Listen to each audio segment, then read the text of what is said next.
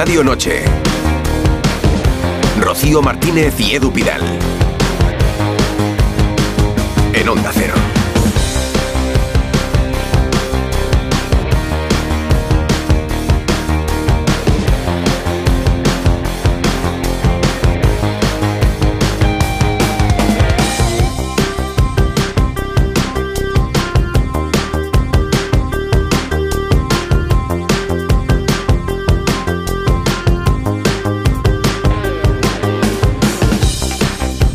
Buenas noches. ¿Qué tal? Muy buenas. Once y media, diez y media en Canarias. Ha concluido ya la jornada de fútbol en Primera División. Mañana tenemos Copa del Rey y además un lunes cargado de cosas. Y venías preocupada con que no hubiese temas para hoy, no, no- no pasa nunca, la verdad que no pasa nunca, no pasa nunca. Hay de todo. lo último Lo es último, el resultado de Vallecas. la victoria del Sevilla, la derrota del Rayo Vallecano, un partido que acaba de terminar en el estadio de Vallecas. Rayo Vallecano 1, Sevilla 2.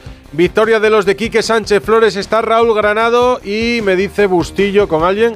Raúl, zona mixta, Vallecas, buenas. Bueno, llega ahora Jesús Navas hasta esta zona mixta del estadio de Vallecas, el capitán del Sevilla. Eh, Sí. Jesús, qué importante la victoria en el día de hoy. Sí, la verdad que muy importante. Eh, el equipo ha salido con la máxima actitud y un triunfo que, que nos merecíamos. Llevamos mucho tiempo ahí sin conseguir resultados positivos y, y bueno, nos merecíamos tanto nosotros como la afición un resultado así. Este es el camino. Sí, yo creo que, como te digo, el equipo ha estado muy compacto, muy junto, trabajando. eh, eh, sabíamos que era un partido complicado, que, que, había, que iba a haber muchas segundas jugadas y el equipo ha estado muy concentrado y, y así ha sido. ¿Cómo se nota, Jesús, el salto de calidad que os da en Nesiri? Ha llegado dos goles, importantísimo para la victoria.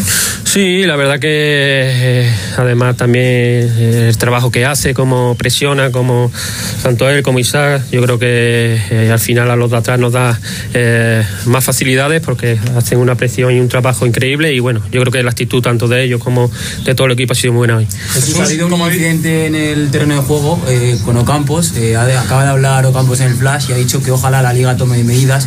No sé si has podido verlo, si has podido hablar con Ocampos. No, no lo he visto, pero eh, sé que había habido una situación ahí, pero no, no he llegado a verla. ¿No has hablado con Ocampos? No, no, porque ha, ha salido al terminal y yo eh, he venido aquí, no. ¿No has podido ver la imagen, Jesús? No. Como uno de los capitanes del equipo, yo no sé cómo estáis llevando el tema también de, de Rafa Mir, ahora mismo una situación complicada. Bueno, al final eh, yo creo que estamos todos juntos y tenemos que trabajar todos unidos y bueno, entre todos tenemos que, que ir hacia adelante y sacar a- al equipo que yo creo que eh, la afición y el Sevilla se merece eh, eh, darlo todo en cada partido y así ha sido hoy. Muy bien, muchas gracias. Gracias. Bueno, pues ahí está Jesús Navas, el capitán del Sevilla, que ya se marcha al otro protagonista, en este caso feliz del partido.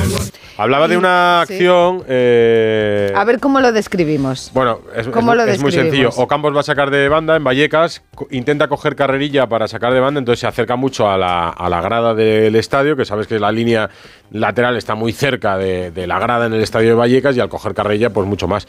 Y un chaval que me atrevería a decir menor de edad, 16, 17 años como mucho, menor de edad, por lo menos en apariencia.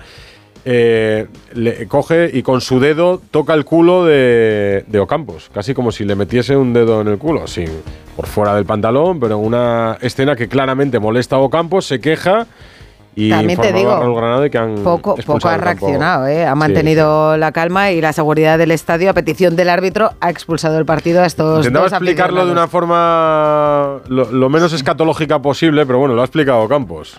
Bueno, la verdad que seguramente las imágenes se vieron. Ojalá que, que la liga lo tome con seriedad, como toma el racismo, como toma esas cosas. Yo no creo que toda la gente del Rayo sea así, porque la verdad que siempre nos trata con respeto, pero siempre hay un tonto. Y, y ojalá que no pase en, otros ámbitos, porque si pasa en el fútbol femenino, sabemos lo que puede llegar a pasar. Eh, me contuve porque tengo dos hijas y ojalá que el día de mañana no le pasen, así que esperemos que, que toman la, la represalia que tienen que tomar y ojalá que un tonto como esto no mancha a, la afición que, que la verdad se comportó muy bien. El Rayo es decimotercero, 24 puntos. El Sevilla decimoquinto, 20 puntos. Y se llevan bien, hombre. Yo he estado esta mañana por Vallecas y había casi ge- gestos de hermandad entre las dos aficiones. Están aquí que se tiran de los pelos por hablar. A ver, lo he explicado más o menos bien. Granado, ¿tú cómo lo has visto en Vallecas? Sí, sí, sí, sí, lo has explicado literalmente como ha sido. Eh, ha sido muy generoso en la edad de los chavales porque yo en el tramo final del partido eh, me he bajado abajo a pie de campo y estaban ahí retenidos por la policía y los chavales más de 13 años no tenían. ¿eh? Eh, ¿Más de dos. 13? Sí, sí, Ah, te pues lo a mí me juro. pareció un poco más en televisión. Nada, nada. Eh, y estaban los dos juntos y bueno, yo les escuchaba decir que, bueno, es que este me ha dicho que lo hiciera por, por sacar al otro del partido y bueno, pues, pues, eh, pues he cogido y lo he hecho. Y claro, evidentemente es algo que, que no puede suceder, que en este campo pues a veces ha, su- ha sucedido por la cercanía que hay eh, en esa banda con respecto a los jugadores, pero, pero es algo en lo, que, en lo que tienen que estar muy centrados en cada partido y que no puede suceder en, en la Liga de Fútbol Profesional, porque en este caso ha sido una niñatada, pero eh, podría haber sido algo... ¿Se te ha caído algo por ahí o qué? No, ¿Quién ¿qué están pasa? matando? El- el- la, zona, la zona mixta de Vallecas está pegado a eh, la salida de los vestuarios. Y entonces sacan las Y cajas en- con el material, las cajas en este metálicas. estadio no hay ascensor, entonces los Ah, empleados... son las cajas de metal que- esas. Son las cajas de metal donde van las botas, las equipaciones de los futbolistas y que los empleados del Sevilla tienen que cargar en el autobús. Entonces tienen, las bajan literalmente por los escalones, porque pesan muchísimo. O sea, hemos visto también a jugadores ayudándoles a cargar las cajas, pero ya a veces en el tramo final pues eh, tienen, que, tienen que bajar hasta abajo, ¿no? Entonces, eh, bueno, pues esto, esto es lo que pasa. Mira, voy a hacer un atraco en directo. Anda, a ver. Voy a hacer un atraco en directo porque tengo aquí a alguien que ha jugado en los dos equipos. Coque Andújar, buenas noches. Hola, buenas noches, ¿qué tal? ¿Cómo has vivido este partido en Vallecas? Bueno, pues con el corazón dividido, ha sido partidazo como todos los que vivimos en Vallecas. El Sevilla venía muy, muy, muy necesitado eh, y ojalá el Rayo no se meta en problemas ni, ni vea esto como que va a pelear por el descenso, porque lleva mucho tiempo viviendo en una zona cómoda de la clasificación por méritos propios y ojalá siga siendo así. No te metes en muchos jaleos ahora como comentarista, ¿no? Esto de ver a los no, jugadores ahora. en los, que, en los que me metéis, Sí, la ¿no? gente, sí, sí, en los que me metéis. Bueno, que te sigo escuchando el viernes. Ya los escuchamos. No, dile que cómo describió en la imagen de lo de Ocampos. Estaba también en esta grada del, del estadio de Vallecas y bueno, pues eh, las, como os imagináis, las caras son muy diferentes. Las del Sevilla de un poco de alivio y de tomar aire y las del Rayo de honda preocupación porque el Rayo no gana aquí desde el 15 de septiembre contra el Deportivo Alavés. Ha pasado mucho tiempo y este 15 fin de de semana septiembre, juega frente al. Mallorca. Yo le recordaba también como visitante una victoria en Las Palmas, que no sé si era la, la última, mes de octubre o por ahí, después del puente del Pilar. Sí, sí, sí, con el gol de. PB en el último minuto. Y, y bueno, pues es que es verdad que el equipo ha ido empatando y sacando algún punto y sacando ese colchón, pero el colchón cada vez se va apurando más y, y hay, que, hay que ganar partidos. Oye, seguimos con otras cosas, pero si aquí que Sánchez Flores le apetece hablar, Raúl, micrófono de Onda Cero abierto. No han empezado las ruedas de prensa de los entrenadores, o sea que Ah, esto va para bueno, bueno, entonces no te despedimos. Pero explica por qué es su cumpleaños. 59 años hace Ah, bueno, Quique Sánchez? Flores. ¡Oh! Te va a matar si te escucha. ¿Cómo? ¿Ah, sí? 61. ¿59? 51, 59 años. Qué bien llevados. Del 65. Cierto, es del 65. 59 años, el mejor regalo de cumpleaños. Mira, mirar la clasificación y verse tres puntitos ya por encima, nada. del, por encima del descenso. Entonces, líneas abiertas con Vallecas, Raúl. Y si Perfecto. tienen a bien hablar en el Sevilla, los escuchamos en un ratito. Además, hay que contar que por fin, hoy la Federación Española de Fútbol ha comunicado que Fumata blanca. comienza su proceso electoral, que por resumirlo un poco y no entrar en cuestiones burocráticas y para que toda la gente lo entienda, desembocaría en la elección de presidente por una nueva asamblea el 24 de mayo. A las puertas de disputar una Eurocopa en Alemania, la federación tendría que elegir nuevo presidente con una nueva asamblea para el periodo 2024-2028.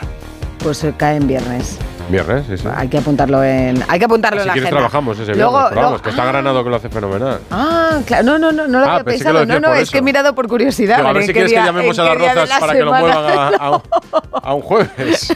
No, no.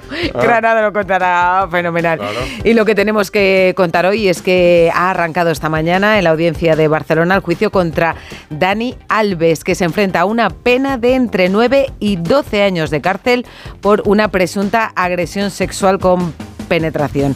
Supuestamente violó a una chica la noche del 30 al 31 de diciembre de 2022 en la discoteca Sutton de Barcelona. Dani Alves lleva en la cárcel en prisión preventiva desde el 20 de enero.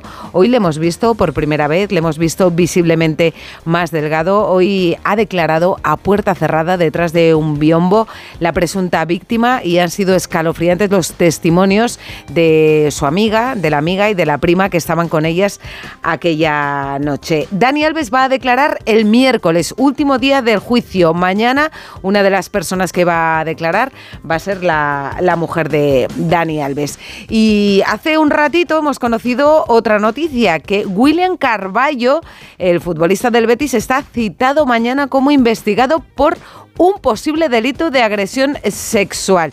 Está llamado a declarar en un juzgado de Sevilla por unos presuntos hechos que ocurrieron en agosto. La víctima, según ha publicado OK Diario, denuncia haber sido drogada y violada en una habitación de hotel. Y mañana, pues mañana tenemos partido de Copa, mañana tenemos el Mallorca Real Sociedad que abre estas semifinales a doble partido de la Copa del Rey. 608038447 arroba Radio Estadio. Están ahí Paco y Carmen discutiendo entre ellos la pregunta que lanzar en redes sociales para que ¿La han podáis o no? lo que quieran. Pues ahora lo compruebo. No estaba, estaba pendiente de Frasquet. Rocío Martínez y Edu Pidal. Radio Estadio Noche. Y aquí está Susana Guas, que Hola, nos Susana. contaba lo del cumpleaños de Quique. Sí, pero no pensaba que cumplía 59. Le veía más joven, Claro. pero vamos que ojalá llegara. ¿Cuántos le echas tú como a él. Quique? 51. Ah. De hecho, Susana me ha dicho... A lo bajini, ¿no? Como dicen ahora no. en Bilbao, me ha dicho 51 años y he mirado yo en Google y digo, 59. No sé, lo daba por hecho. Fíjate. Ahora, después de lo de ver. O sea, ¿a quién le iba a decir a Ocampos? 51 tendrá Zidane, ya. Más. Más. No, No, no, lo sé, no más, sé. ¿eh? Has visto que con el tema de la edad no, no. atino mucho, ¿no? Eh, no sé, míralo, míralo. Yo le pongo a Zidane. No, ci- 49. 51. ¿Ves? No doy- clavado, macho. Las Muy bien. clava. Pero los hago todos 52 jóvenes. en junio. No sé, yo Muy bien, eso está muy bien, Susana. Eso a, a la gente no le molesta. No, a mí lo que me molesta es que Sí, ahora- sabes qué va a pasar. Mira, que te meten el dedo en el culo durante un partido. Mira que, mira que, mí qué, qué gráfico lo ha contado Me Susana. espanta pensar que puede ser lo siguiente. No sé. Será una agresión sexual, ¿no? Me ha parecido que Ocampo ha estado perfecto, diciendo que hubiera pasado esto si llegase en el fútbol femenino. Pues aquí no hay medias tintas, para todos igual, ¿no? Mm. Tanto No. hombres como mujeres. Y además es que, claro, es que se ha visto claramente. Les han pillado las cámaras y lo hemos visto. Jaime Rodríguez, Muy buena, no, noches, no imaginaba yo, no imaginaba yo que íbamos a tener que comentar este tipo de asuntos tan escatológicos. No sé hasta dónde habrá llegado el, a lo mejor ha sido un pellizco, ¿no? Tampoco. No, no, se ha visto el dedo claramente. Sé, lo- claramente No, se pare- que le toca un poco. parecía el dedo de E T. La descripción, la descripción que ha hecho Edu creo que me ha parecido Le ha tocado porque se ha girado como un resorte Sí, Ocampos. pero bueno, y luego no en el descanso los chavales eh, recreándose Sí. Porque le han pasado al móvil la imagen y como salía en la tele, pues partiéndose. O sea, de la yo de verdad creo que le ha tocado el culo, ¿eh? O sea, que no ni siquiera. es tiempo que estamos ya entrando en mucho, muchos detalles, pero que no ha. Pero son cosas que pasan. Sí, sí, molesto, denunciable, censurable. es Pero verdad. esto unido a lo del ruido de las cajas, Sí, es ya- verdad que el campo. Imagino que no habrá sido eh, un tacto del urólogo. Claro. eh. Esto que, que unido. No, porque la gente, como dice, le ha metido un dedo en el culo, se habrán imaginado que ha. Bueno, que nos reímos, pero por la situación, que Sí. no, no se puede hacer esto y además Bueno, que eran son- unos chavales. Son cosas, es verdad que, que Vallecas es un, es un mundo aparte, es un estadio realmente que, que hace 20 años y ahora pues hay poquitas diferencias, igual que lo que nos contaba Raúl de las ruido de cajas, pues en fin, las cabinas de radio no sé si han mejorado de hace un tiempo, pero aquí No, está era, igual. era una aventura.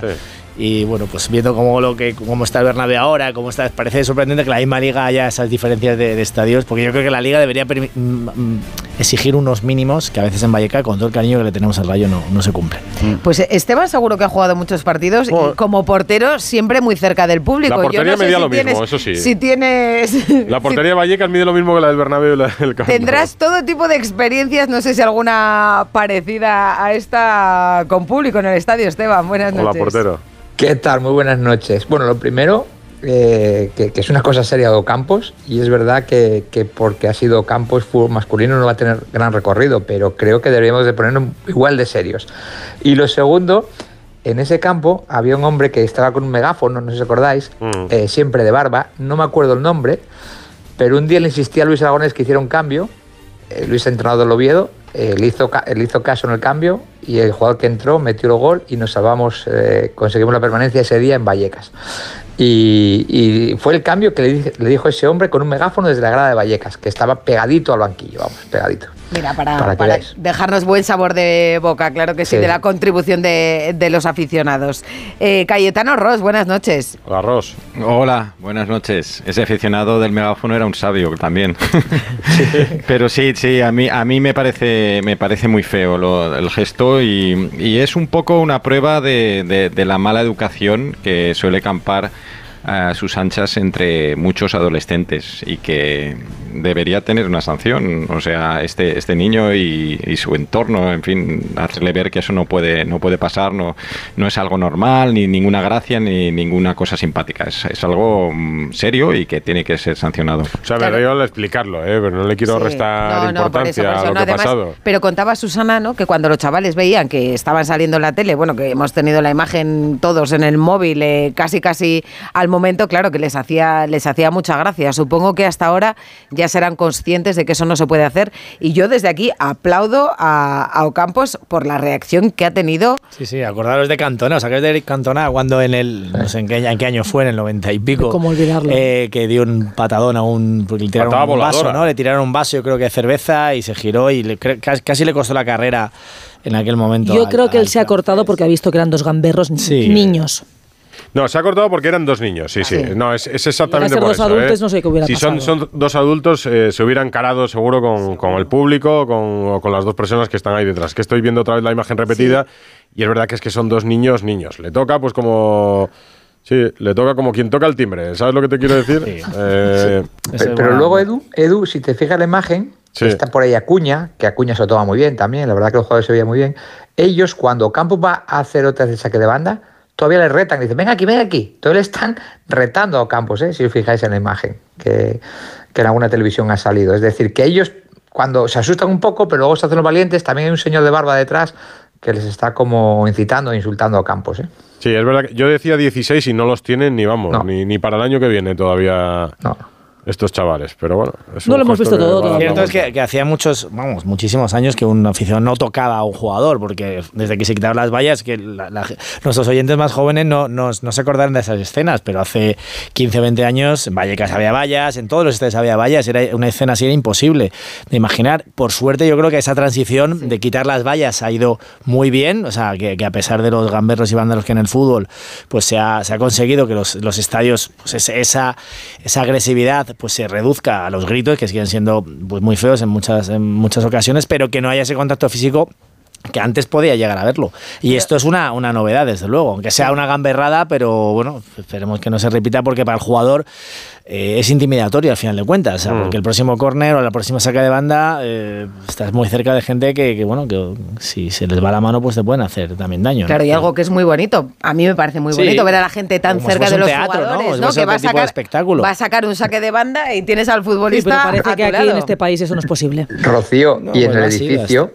en el edificio, que hay unos edificios detrás de la portería, eh, que, que hay una lona, o sea que no hay afición, la gente te va, cuando los partidos eran todos a las 5, te iban comentando los resultados, porque están ahí contigo. O sea, estás hablando sí, con sí, los, sí, sí. los- los vecinos del edificio que están detrás de la portería. Vallecas es especial, ¿eh? Y a mí era un campo que me gusta ver a jugar, Mm. la verdad.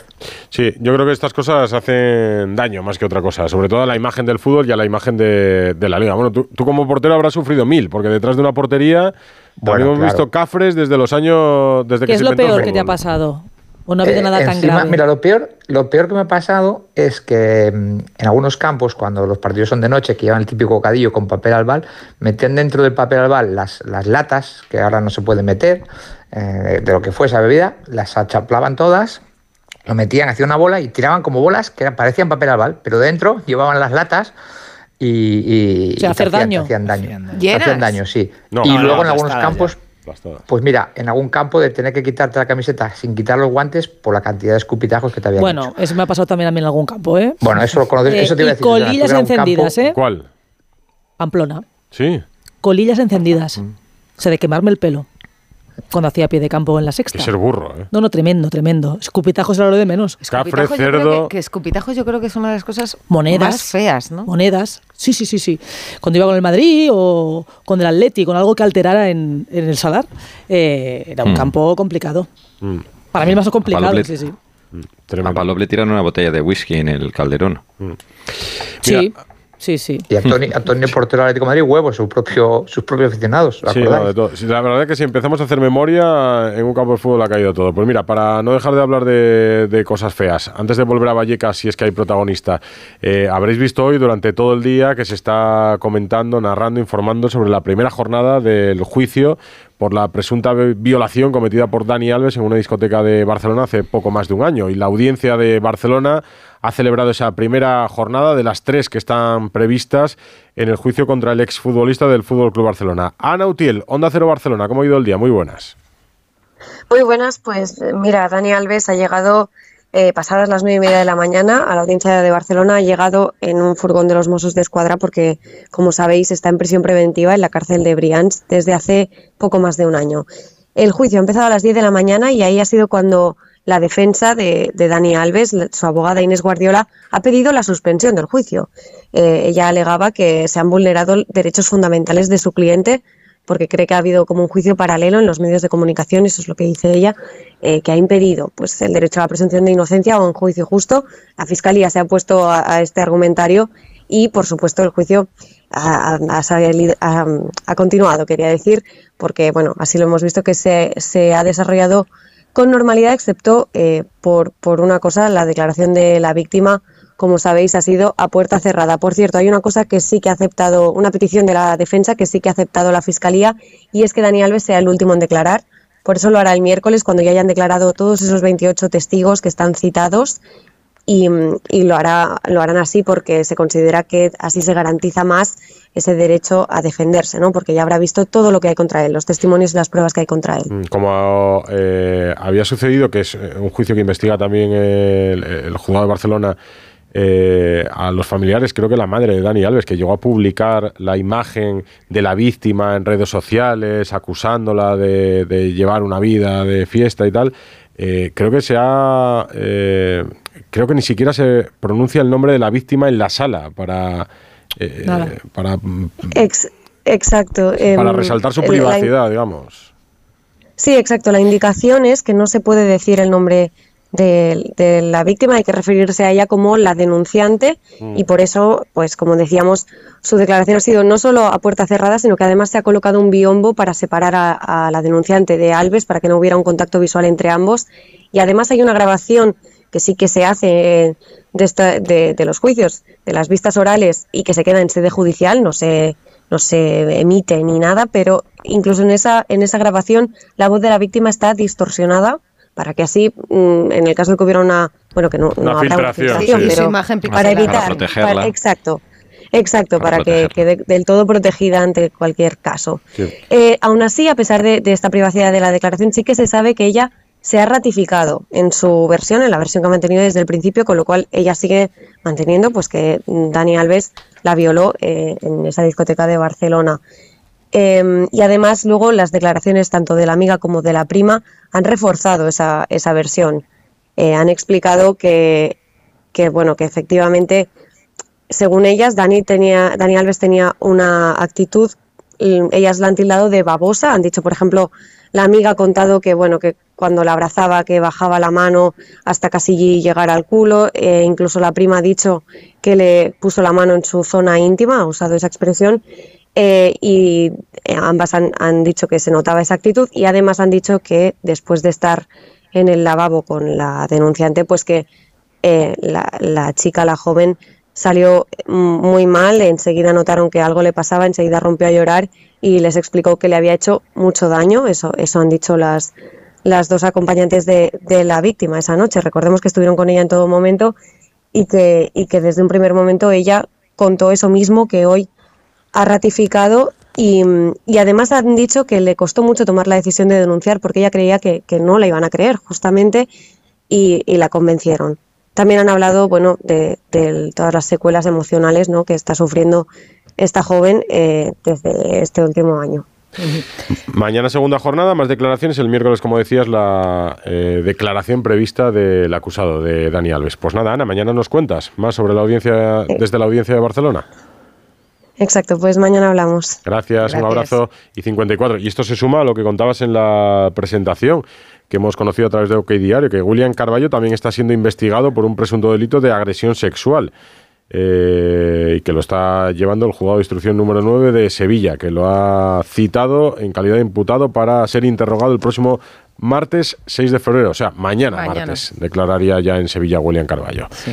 En fin, pues... Lo cierto es que, que la, la versión que ha dado la víctima eh, o presunta víctima del caso de Dani Alves ha sido prácticamente la misma desde Mm. el inicio. Dani Alves ya sabemos que fue cambiando un poco las versiones, al principio diciendo que porque intentaba ocultar la, la infidelidad, pero son tremendos los testimonios de, de su amiga, de, de su prima que dicen que salió llorando, que no la había visto llorar así en mi vida. Dice, y nos conocemos desde, desde los tres años, que le preguntaron si, si quería que se fuera.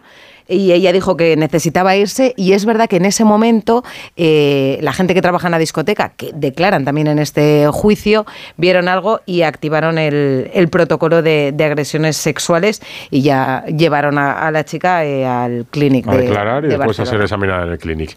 12 menos 5. ¿Ha hablado Quique Sánchez Flores en Valleca, Raúl Granado?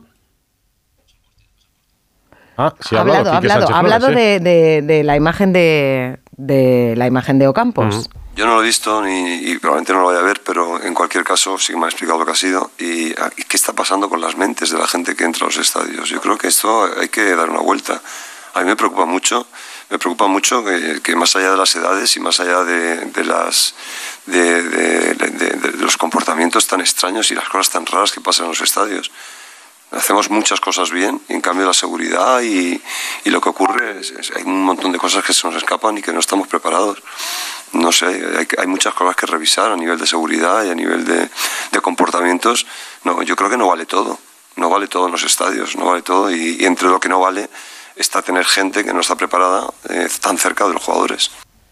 Totalmente de acuerdo. Sí, pero espero que esto no signifique que volvamos a las vallas, que no, eso no vamos a volver, o que se tenga que alejar a la, a la gente, ¿no? Porque O sea, tiene razón, pero es verdad que, que son casos aislados. O sea, que en el estadio de Vallecas no ocurre esto todas las semanas. Tienes que actuar contra esta persona, contra este menor. hecho, Ocampos, actuar, Ocampos claro. ha dejado claro que, que el resto de la afición ha sido maravillosa. Eso ya lo sabemos, pero claro. Es verdad que el- quizá el único es, es que antes estábamos hablando de la, de la distancia entre que realmente eh, eh, puedas tocar a un jugador, quizás sea el único estadio, ¿eh? porque el resto, aunque no haya vallas, no Estás muy lejos, Hay algo de estás distancia, porque lejos. están las cámaras, o sea, quizás Bueno, sea y hay- Vallecas. y hay el- seguridad, además. Es seguridad, a lo mejor es el único estadio que es casi algunos campos ingleses que les ves que, que prácticamente to- toca la mano de los, de los jugadores. Y hasta ahora Vallecas, pues oye, era, era ejemplar en eso y nunca ha habido ningún problema. Esperemos que esta gamberrada pues no, no vaya más allá, pero es cierto, ya por redes sociales se está comentando de la comparación que no sé si ha hecho Susana antes, que si verdad que Claro. hubiera sido en el fútbol Sería escandaloso. femenino, sería, pues estaríamos a otro, bueno, no un caso Rubiales, sino todavía más. Sí, sí, no, No, eso desde para luego. preservar esa, esa poca distancia que está muy bien, nos gusta a todos, que los aficionados están tan cerca de los jugadores, pues lo que hay que hacer es que estos niños no vuelvan a entrar en el estadio, lo siento mucho. Claro, como dice que no, están preparados, o sea, no son mentes preparadas para, para estar ahí abajo viendo un partido de fútbol como una persona normal. Es así. No, no, no hay que actuar sobre toda la afición, hay que actuar sobre los que se identifican, que además con la cantidad de cámaras que hay por protocolo, hemos visto la cara de los niños porque, o adolescentes, pues eh, está claro que no pueden mover más al fútbol. O sea, que no, que no sean los graciosos de grupo ni los simpáticos, sino que sean los culpables y que mañana se avergüencen. Claro, si, si lo que hacemos es pasar las imágenes y, y se lo toman a risa, pues eh, quizá a los que no son muy, muy espabilados, pues sea un reto para hacerlo otra vez. A estas alturas yo creo que lo tendrán claro ya, ¿eh? que la gracia... No sé, Mm. no sé, no, no, no- no creo que se sea suficientemente duro con la gente que en los estadios se equivoca, ¿eh? Creo Pues que no. yo, yo creo que es que lo denunciamos en el momento, lo Pero si es que comentamos al verlo, pero perdemos la pista sobre las sanciones que se llegan a hacer efectivas no. sobre todos estos casos. Tal Porque día luego, hace un año y a ver qué va a pasar con el siguiente. dentro de un tiempo, eh, hablaremos de la proposición de, proposición de sanción para estos dos aficionados eh, a través del- de los comités que se pronuncien y perderemos la pista de si esa sanción se cumple o se hace efectiva. Pero este caso es diferente porque son, son A lo que me refiero, Rocío, es que se le puede privar de entrada a recintos deportivos durante los próximos 15 años, pero como no piden el DNI ni la identificación Podría a entrar en la entrada de un estadio, pues partidos, entrarán sí. igualmente. Así que nada. Un minuto para la medianoche y nos viene a hablar Rubén Amón. A ver si adivináis de qué. Radio Estadio Noche. La felicidad no es un destino al que llegar. La felicidad está en el camino. Y si ese camino lo haces con tu nuevo Fiat, mucho mejor. Encuentra la felicidad con la Fiat Happiness Fórmula. Solo este mes tienes ofertas exclusivas con entrega inmediata en la gama de Fiat. Acércate a tu concesionario más cercano y encuentra la felicidad en cada curva. Onda Cero. No esperes a septiembre. Comienza a estudiar en febrero y titula antes. Matricúlate a distancia en el Instituto Superior de FP Universae. Abierta convocatoria de matrícula para más de 50 titulaciones de FP. Entra en universae.com y contáctanos por teléfono o WhatsApp. Universae, Change Your Way. Soy Fran y en 2019 fui diagnosticado de cáncer. Ni la radio ni la quimioterapia me han funcionado. Ahora estoy recibiendo un tratamiento alternativo en la unidad de CRIS contra el cáncer. Cada día miles de enfermos de cáncer piden otra oportunidad. Entra ya en criscancer.org. Fundación Cris contra el cáncer. Investigación para otra oportunidad. Más que 60 consigue un sexy 60% de descuento en tus nuevas gafas. Infórmate en soloptical.com. Soloptical, solo grandes ópticas. Si te preocupas de buscar el mejor colegio para tus hijos y los mejores especialistas para tu salud, ¿por qué dejas la compra-venta de tu vivienda en manos de la suerte? Confía en Vivienda 2. Entra en vivienda2.com, la empresa inmobiliaria mejor valorada por los usuarios de Google. Con los ojos cerrados, Vivienda 2. El 2 con número. Disney on Ice presenta 100 años de emoción. Únete a las aventuras de Bayana, Coco, Elsa y muchos más. Comprueba que todo es posible cuando persigues tus sueños. En febrero en Madrid y Barcelona. Puedes conseguir los mejores asientos en mitaquilla.com y puntos de venta habituales. Clínica Oliver y Alcázar. Especialistas en implantes para pacientes con muy poco hueso.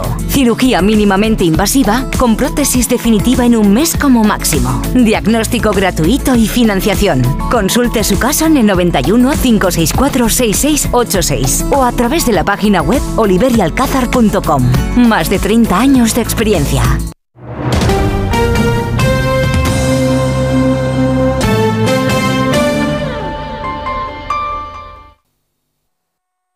Ayer que el final de esta peli es tan bonito, cuando ella está en el coche y le ve y está a punto de abrir la puerta, pero no lo hace. Es que en la vida lo importante es saber aprovechar las oportunidades. Hay coches que solo pasan una vez. Tu Citroën C3 desde 13.200 euros financiando y con entrega inmediata. Solo por esta vez y solo este mes. Citroën. Condiciones en citroen.es.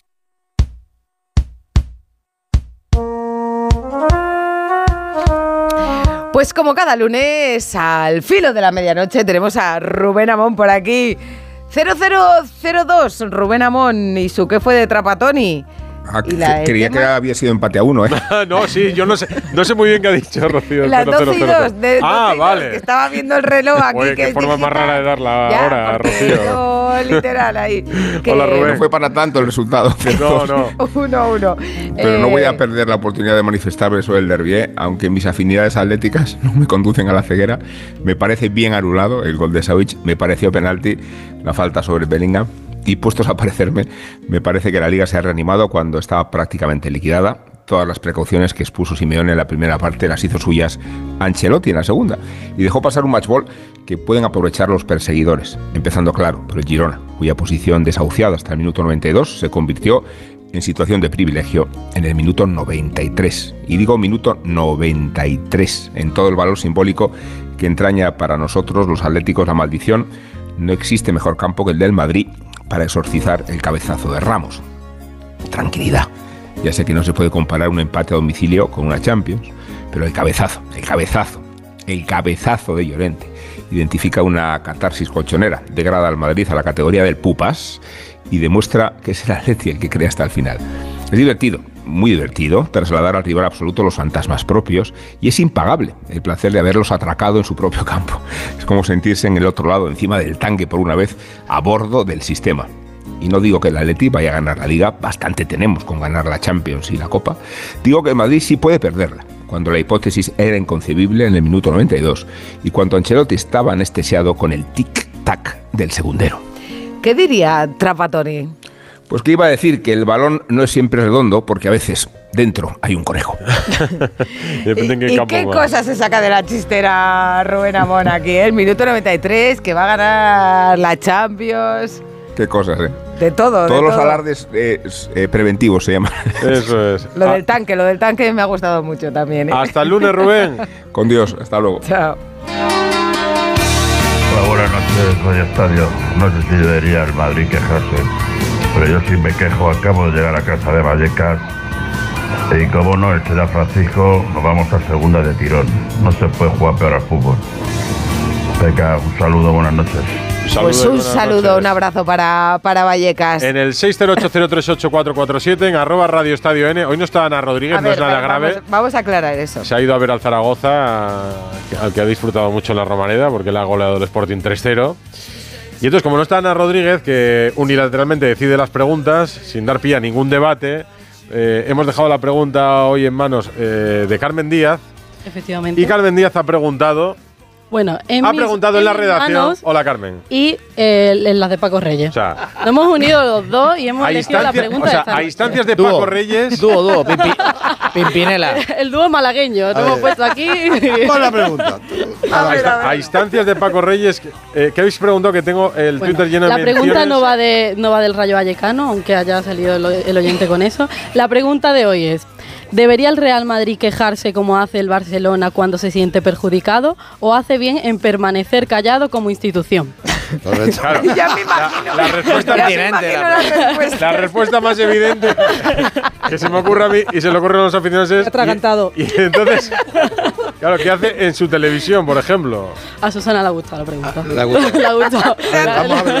A ver. Paco Reyes. Rocío, Bueno, Rocío espera. no ha tenido nada que ver en la pregunta. no, no, la respuesta y ahora debatimos un poco. Que quede ¿vale? claro. Había aquí una circunstancia que era hacer una pregunta sin tirón o una pregunta ¿Quieres con tirón. decir que las de Ana son Eres sin un- tirón? No, no, no. O sea, teníamos poco tiempo ver, porque ya había empezado el programa y era teníamos estaba- que ir a por algo que llamara la atención. Estábamos a muchas No, cosas. desde luego ruido habéis hecho. Hay uno que ya te llama aquí perro diestrado. ¿Esto? No, eso no. Cariñosamente. Eso no se lee. Cariñosamente eso no pasa- lee. no, no, no pasa No, nada. Eso es lo mínimo. ¿vale? Dice, dice. A la, a la pregunta, Sí. el 63% dice que hace bien en callar el Real Madrid y el 37% que debería quejarse. Pero en los comentarios, aparte de insultarnos, que hay varios insultos, Pues bloquea, eh, por lo que sea, eh, hay algunos que dicen que, bueno, tanto Madrid como Barça tienen mucho que callar, otros que dicen, y entonces Real Madrid Televisión, ¿qué es?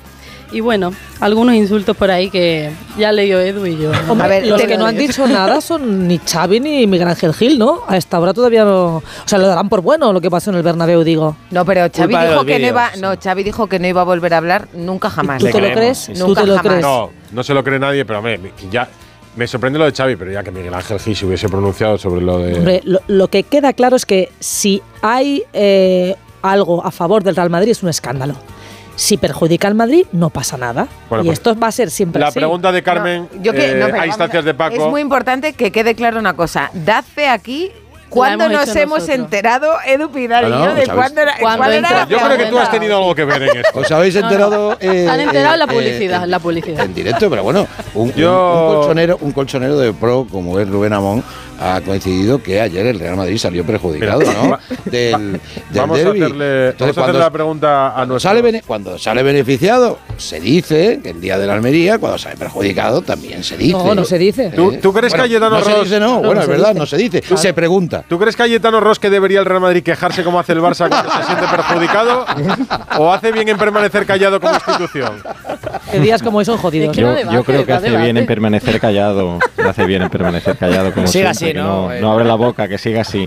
Pero yo no veo tan claro. A ver, yo creo que sí que perjudicó a los dos porque para mí el gol de Savic sí que sí que era legal. Yo no veo que moleste al, al portero ese fuera de juego. Pero si lo dijo hasta sí Simeone. que- bueno, pues es mi opinión. Vale, vale. Eh, y después sí que veo que hay un penalti a Bellingham clarísimo. Entonces, bueno, pues eh, yo creo que se equivocó ¿Cuál? por, por ambas partes. Es que- Eh, el que le hacen a Bellingham. El de No, Xavi. la de dos. es que El del es que camión. empujas, que tira al suelo. O sea, Hay es que otro El empuja que le abraza. Vamos, Escucha, el segundo. y las Pero no, tomas, no, el de- las el- el tomas son perfectas. Pero en las tres en- acciones, las tres penaltis que pide el Madrid, la toma En- es perfecta. En eso, que no, Susana, que seguro que, claramente. yo creo que en eso vamos a estar de acuerdo todos, que en el penalti de Bellingham claramente al árbitro le afecta el gol anulado al Atleti. O sea, como, Sí, estos, sí, sí, como los árbitros se van corrigiendo a sí mismos, es decir, como el gol no lo tiene muy claro porque se lo han No anulado arriba el gol no lo tiene muy y claro. él le queda la duda, el no el. Madrid va ganando además, más, porque si hubiera ido empate a cero, lo mismo le pita ese penalti a Bellingham, pero va ganando y dice, a ver, después de lo que de donde venimos, de Almería y todo el ruido que hay de la liga, pues ese penalti que solo él no vio o no quiso ver,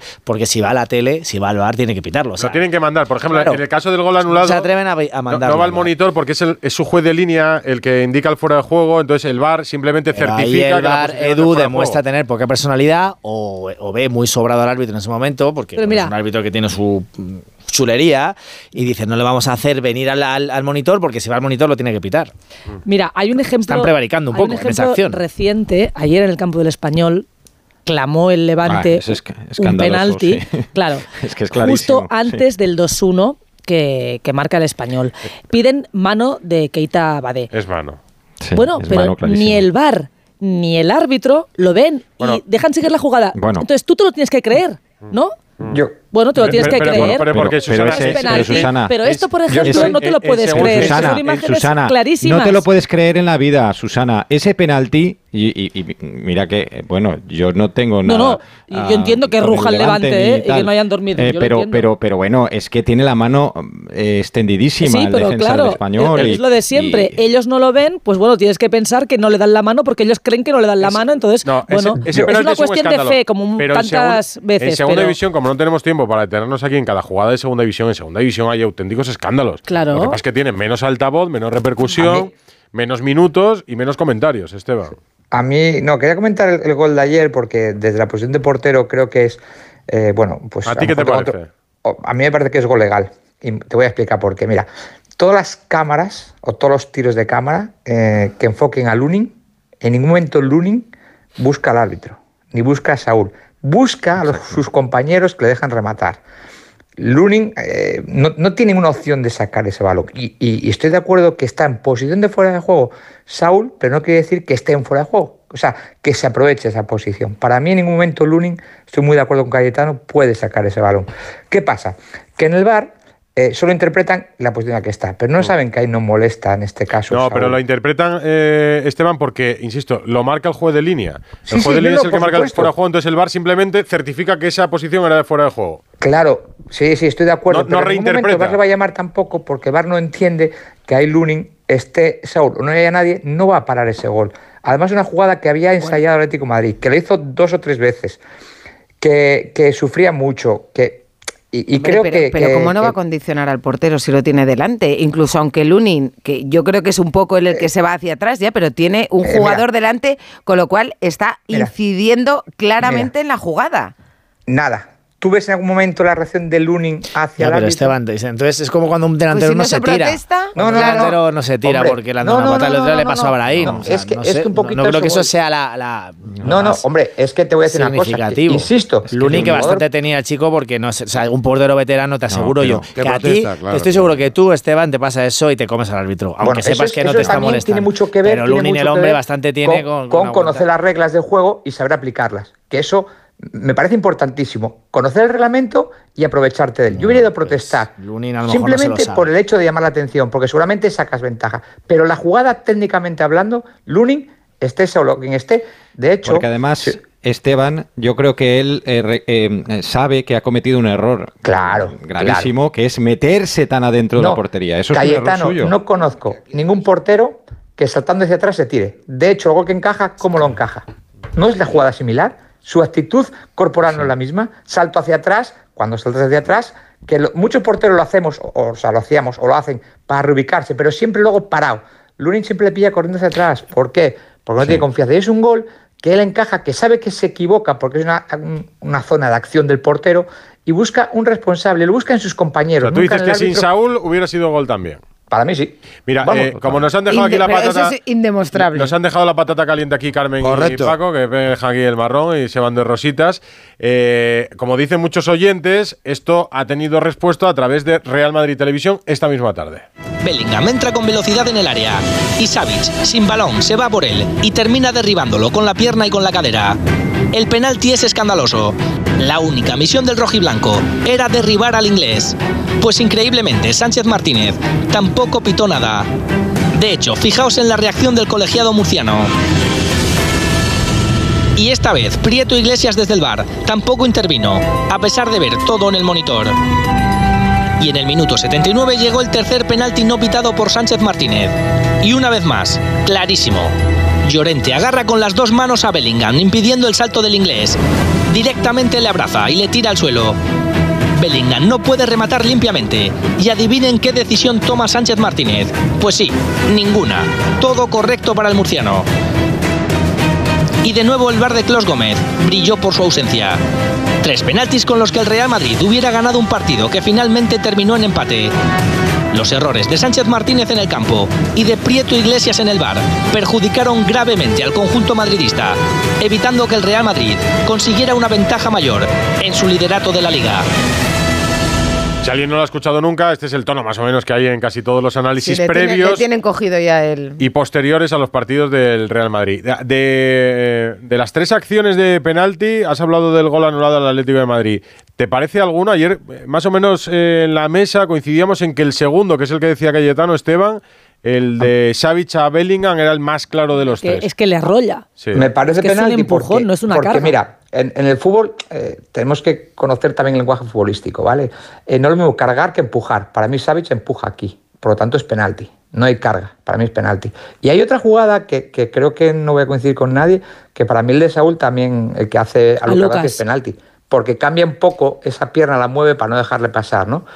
Y, y para mí también, eh, si O sea, para ti el de- penalti- el- Agarrón el de Llorente a Bellingham. El de Pero Saúl a Lucas, para ti es penalti también. Sí, Pero Ah, más- pero aquí lo grave es que el VAR no vea nada. O sea, Bueno, que el sí lo- no sí ve, los tres Susana, sí penaltis, lo como si No lo mira. Es No como lo de en decirle- Getafe. No, Sí, yo sí. creo Es que es ayer asombroso. hay que decir algo sobre, Sánchez. Martínez. No, Sánchez Martínez ayer posicionalmente hace un partido perfecto. Está al lado de las tres Sí, jugadas no, y las ve perfectamente. A medio metro. pero- Perfectamente, ¿eh? Yo creo que él entiende, creo que él entiende, me decían, puede entender que Lucas haga más por buscar a Saúl de lo que Saúl hace por derribar a Lucas. Eh, Yo de verdad creo que afectan mucho más que los vídeos de Real Madrid Televisión. Son los audios que hemos escuchado, sobre todo el día de la Almería.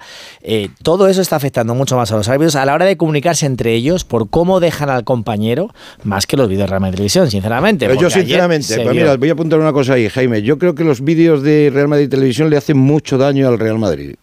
Creo. Porque predisponen en contra a los, a los árbitros. Porque al final, si te equivocas a favor del Real Madrid, te van a crucificar. Y si te equivocas en contra, Pues yo creo que lo estamos viendo, pero, no pero pasa vosotros nada. creéis que tiene alguna repercusión frente a enfrentarte a un estadio que te pite, frente a las críticas en natu- tertulias, portadas, Naturalmente. informativos, Paco, que tiene alguna influencia verte vídeos- en un vídeo de la que- televisión que de un vídeos, club? que yo lo he hablado con Rodrigo, que vídeos lleva No, no, viendo- no, pero a ver, una cosa es que los árbitros vean los vídeos de Real Madrid Televisión, que no los ven, pero como se hacen eco el resto de medios... No, pero si lo puedes ver, porque tú el vídeo de, de Eh, sí. Real Madrid Televisión te lo Ah, picas Pero en le termina llegando toda la información. Sí, Paco, El- pero que yo creo que eso no le influye a un árbitro, ni positiva ni negativamente. Yo creo que sí, sinceramente. yo creo que influye, Pues influye, te pre- te Esos vídeos están hechos para los aficionados del Real Madrid. Mm, Si es que ya, Real Madrid es- Televisión no. lleva el escudo en el micrófono, No, no, pues- sospechoso de nada. Ya, y al final, Es- yo creo que hay Hombre, aficionados del bonito Real no, Madrid. bonito no es. creo que hay. eh, un momento que termino. Creo que hay aficionados del Real Madrid que piensan que cuando el árbitro perjudica al Madrid, esas decisiones no tienen altavoz.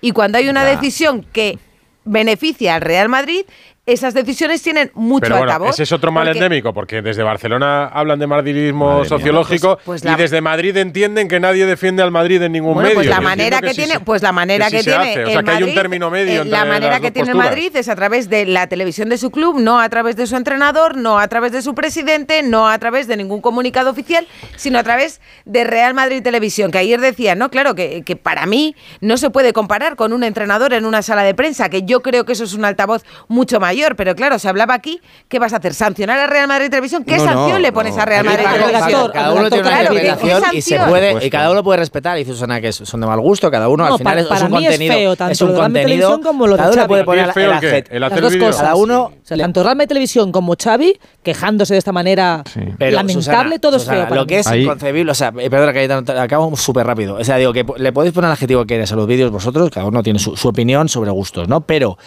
que se trate de equiparar esto a, lo que dije Xavi o al caso Negreira es lo que no tiene ningún sentido. Y entonces, de verdad, que unos vídeos de un canal, de un club corporativo, puedan estar corrompiendo la liga, afectándola de tal manera para que salga el entrenador del Barcelona eh, a decir que la liga eh, está señalada, está corrupta, es que eso es claramente una cortina de humo que está utilizando Es de en este caso el Barcelona. Eso para tapar Es que eh, yo, un yo creo caso que que está en Cayetano, los tribunales. yo le quitaría, yo eh, de verdad, le quito absolutamente toda importancia al vídeo que pueda hacer un club en su canal, en este caso el Real Madrid, hablando de los fallos de ayer. Entiendo que entienden que las tres acciones son penalti, que el gol del Atlético de Madrid está bien anulado, se dirigen a quien se dirigen. Yo es que, eh, en serio te digo que ni veo que tenga ninguna incidencia en nada, ni que afecte en nada, ni que pueda molestar más allá de que alguien que no comparta su madridismo eh, esté en contra de lo que dicen, pero no sé. ¿O tú cómo lo ves?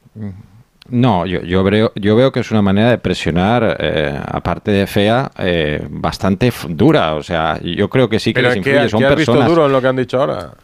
Hombre, pues que, que lo ponen a parir. Es decir, están lo ponen diciendo a que es parir. un inútil. Pero ¿qué es lo que- han es- dicho ahí que no hayamos dicho nosotros? Cayetano, que- no, que- nosotros no decimos eso. Nosotros decimos que puede haber eh, un penalti a favor del Madrid, claro. Los otros, bueno, están, es dudoso, puede haber. Después decimos que la acción del gol del Atlético, para algunos, eh, aquí en esta tertulia, decimos que es gol legal y le- por tanto le quitan un gol al Atlético. Eso no dicen nada, no dicen Ya, eh, hombre, lo pero, que pasó pero el tú día de la esperas que Almería. digan, pero tú esperas que digan. Hombre, pero es que en dice Real Madrid Televisión Rocío que es de consumo interno. Pues no, entonces, pero yo me refiero, tú, lo que tú dice esperas Gallá que, o lo que que en Real dice- Madrid Televisión alguien diga que ese gol está mal anulado, que sí, en, No, en- en yo ningún digo, vídeo, digo, Edu, un montaje. yo digo, no yo digo, mira, mira, para que no, eh, para que para que se vea que lo, lo veo desde la distancia. Mm. Yo veo lo- muy feo lo de Xavi, que es una manera, efectivamente, una cortina de humo, eh, decir que les está afectando el caso Negreira. No, perdona, no te está afectando al revés. Os habéis ido de rositas de un caso gravísimo y que no es comparable. Efectivamente, el caso Negreira es gravísimo, muchísimo más que, que los vídeos estos. Pero estos vídeos son muy feos, como dice Susana, pero aparte, sí que lo que quieren es influir, intimidar a los árbitros. Pero, y, y- algunos casos puede, cons- puede conseguirlo. Sería, por preocup- preocupante, Cayetano, sería cuando- preocupante y que un cuando- árbitro se viera pero influido Cayetano, que el por diario, esto. que el Bueno, diario Sport, que el diario. Sport, por ejemplo, Cayetano se fue a- a- al pueblo de Martínez Munuera después de un clásico a buscarle. Ya, pero el diario Sport no, en, en- en Mira, teoría el- el- no bueno, no Cayetano, sería muy discutible. No recuerdo ahora si el Mundo Deportivo repartió con el periódico billetes para Billete. lanzar la figo en el Camp Nou el día que volvía con el Real Madrid. Eso también es una forma de presionar y de ejercer, quiero decir. ¿Quieres hablamos de cómo está la prensa en Barcelona, de cómo Todos. están los, presos, eh, lo- lo- los periódicos en Sí, Cataluña, no. las radios en Cataluña con el Barça? Pues también presionan a su manera, que no son, lo- el- no son los medios del club, eh, casi, Cayetano, tú lo, y tú lo sabes No. perfectamente. Todos aquí creo que coincidimos en que, para mí, ¿eh? Eh, y llevamos muchos años en fútbol todos, es el año que más presión tienen los árbitros.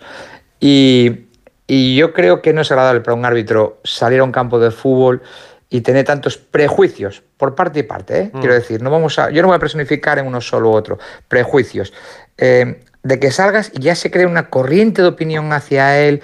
Eh, em, dice Rocío, no le afecta al árbitro. El árbitro sale, tiene familia, va a comprar y que te diga, no, si ya lo dicen, no sé dónde, que eres malísimo, que tú eras del Barça de pequeño, no, si ya lo dicen que tú eras de Madrid. Cuidado, es muy desagradable que te vayan diciendo cada día eso.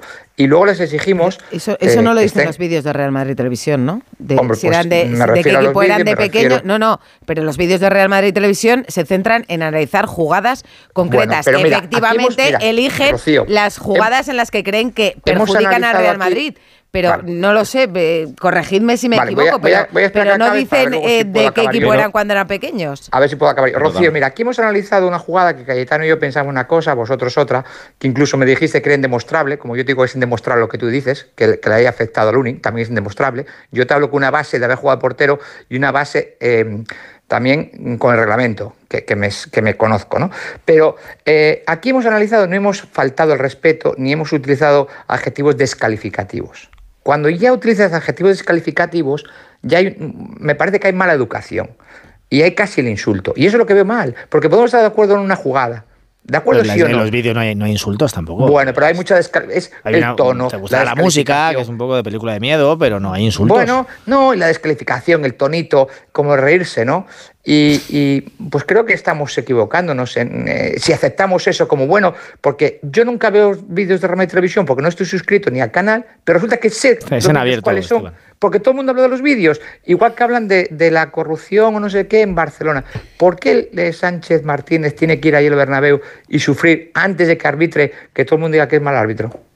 Imaginaros ir por la calle con esa presión cada día. Bueno, pero ese mantra lo han tenido siempre los árbitros y yo creo que los Acuérdate el famoso día de, de Rafa, no me jodas. Hace- con hace- Mejuto. Mira, mira, mira, yo bajé, mira, mira, los que, so- los que sois de Madrid, yo bajé tres veces, ¿vale? Y las tres veces que bajé, bajé por deméritos deportivos, no por los árbitros. Pero una en concreto, ¿eh? le saca una tarjeta amarilla a Oli con una entrada de Van Elguera que le pone los tacos, le marca los tacos y los Santos Omar los pulsa. Ese día prácticamente bajamos con el Oviedo en el, en el viejo Tartiere. Bueno, los Santos Omar me estuvo pidiendo perdón como 10 veces que lo vi después, ¿vale? Y no nos quejamos de eso, porque no fue por esa sola jugada. Pero imaginaros al revés, que el Madrid pierde un título porque Oli le pone los tacos a Iván Elguera. Vamos a ver, que, que, A ver, que ni Madrid va a ganar la Liga, yo creo, deja de ganar, yo creo que quejarse se, que, se quejan todos. Otra cosa es el Correcto. altavoz, el altavoz que tienen mediáticamente fijaros, el Real Madrid, utilizarlo. el Atlético y el Barça, pero por la, sencilla razón de pues el número de personas que siguen a estos equipos. Sin descalificar también se puede analizar la, sí, la labor de los es verdad. Fijaros que hace sí. décadas los clubes de fútbol tenían eh, la capacidad de poder eh, censurar eh, un número de árbitros para que no volviesen a recusar. sí, recusar a un número de árbitros. Urizar, Azpitarte, yo creo que estuvo Sí, sí, sí. recusado durante mucho tiempo. O sea que la presión a los árbitros viene de lejos y la presión se seguirá ejerciendo en los terrenos, en los medios, en las gradas y en los clubes. Yo hay un, hay un detalle que sí que me gustaría, no sé si para hoy, a lo mejor lo, lo podéis hacer mañana, que yo sigo manteniendo. Yo, bueno, os ha No, dado no dejes para, eh, No, ya, la- ya las he hecho bastante poniendo la No, no, pregunta no, en redes no, sociales. pero, pero teniendo en cuenta que no, que hay muy pocos árbitros de bar, que los mismos árbitros que arbitran el fin de semana, al fin de semana siguiente o la jornada siguiente están en el bar, que se lo llevan muerto por arriba y se lo llevan muerto por abajo, que cada uno tiene su criterio en el bar y por eso tenemos la que tenemos, porque cada uno tiene un criterio diferente de que está en el bar. Y hay árbitros que están en el bar que se sienten mejores que los árbitros que están arbitrando y les llaman y le dicen, no, no, por mis santos ex eh, vas a pitar esto porque yo no lo veo como tú. ¿No sería lo más normal tener un cuadro de árbitros de bar, exclusivamente de bar, que no dirigieran en el campo? Pues puede ser porque lo reclamaban algunos árbitros. Pero como esto va a ir evolucionando, antes no escuchábamos conversaciones, ahora lo hacemos. Antes los árbitros se retiraban, ahora pueden y tienen la oportunidad de ir a arbitrar al bar. Da igual, y cada irá- vez hay más lío. Irá cambiando. Fijaros que los árbitros y Mbappé son dos de los grandes temas ¿Quién? de 2024. Bien hilado. Kylian Mbappé, Kylian Mbappé. Pero ¿qué es lo que- Tanto como de los árbitros vas a hablar de Kylian Mbappé de aquí al verano. Te lo Se lo ha dicho Susana. Carmen y no me ha hecho Una caso. cosa, me, O al divi- menos me te vamos a divierte bastante más. Me divierte bastante más. Nos han preguntado los compañeros No, de la claro. brújula que estaban, que estaban aquí cuando Sí, hemos Peláez, entrado. que está muy pendiente Va a venir siempre de los del Madrid. Manu Terradillos, París, muy buenas. Hola, ¿qué tal? ¿Cómo estáis? Un saludo a todos. Y ahora la noticia es que ya Ahora te desde el, hacemos a ti la pregunta. desde el PSG ya te van indicando que la cosa se pone fea para los franceses. Sí, además es que son unas declaraciones eh, que si las eh, si oyes quién es la persona no suena mucho, no parecen muy importantes, pero claro, hay que leer un poco entre líneas y sobre todo es unas declaraciones de Bou- eh, es una exjugadora bastante conocida, es comentarista en televisión, pero sobre todo es eh, embajadora del PSG y ha colaborado con los medios del club y es la, última que ha hablado. Y su frase ha sido bastante lapidaria. Ha dicho, está hecho, y esto es lo que me han dicho fuentes eh, pues bastante serias y coherentes. Así, así lo he escrito. No es eh, una experta en traspasos, no, como os digo, no es una periodista en ese sentido, pero eh, el hecho de que venga de alguien que trabaja para el club, pues yo creo que ese tipo de declaraciones no se hacen públicamente sin más. Las ha hecho en una entrevista. Así que a mí me parece un indicativo en ese sentido. Luego sí hay comentarios de si sí o si no. Ha salido otro conocido, bueno, exjugador, ahora presentador de, de- este- de esta radio, la antigua radio Monte Carlo, RMC, eh, Jérôme Godin, diciendo que no, que no es así. Pero bueno, las reacciones se van sucediendo a esa información que dio Le Parisien de que Mbappé ya había decidido irse, irse al Real Madrid. Y van todas, en mi opinión, viendo un poco cómo se, se siente aquí en París, pues eh, en ese camino que es hacia el sur, ¿no? Y hacia, hacia España y hacia Madrid.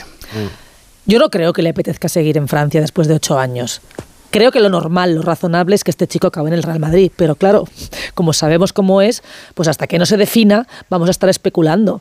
Yo es lo único que tenía claro desde hace tiempo, que no iba a renovar con el, con el PSG, porque, Pues, porque si sí. renueva... Bueno, es que yo Pero no, yo alguien o es que el ha Madrid o es el pasión por el te dinero, digo- no te digo, yo no no te digo venir a... Ya, hombre, pero tiene, tiene una edad ya y sabe que, No, que hay pues cosas se queda allí que no va a ganar el allí. mundo o renuncia a algo, aunque el Madrid tampoco le va a pagar en, ¿sabes? Yo nunca me en acabé de creer nada, porque la última vez también estábamos seguros de que no iba a renovar de ninguna forma con el PSG, pero de ninguna forma, o sea, nos hubiéramos jugado lo que nos hubieran puesto encima de una mesa y renovó. La clave es que, que tenga, que firme algo con el Madrid. O sea, el problema de la otra vez fue que no firmó nada, el Madrid dio por hecho que lo iba a hacer y llegó la oferta imposible.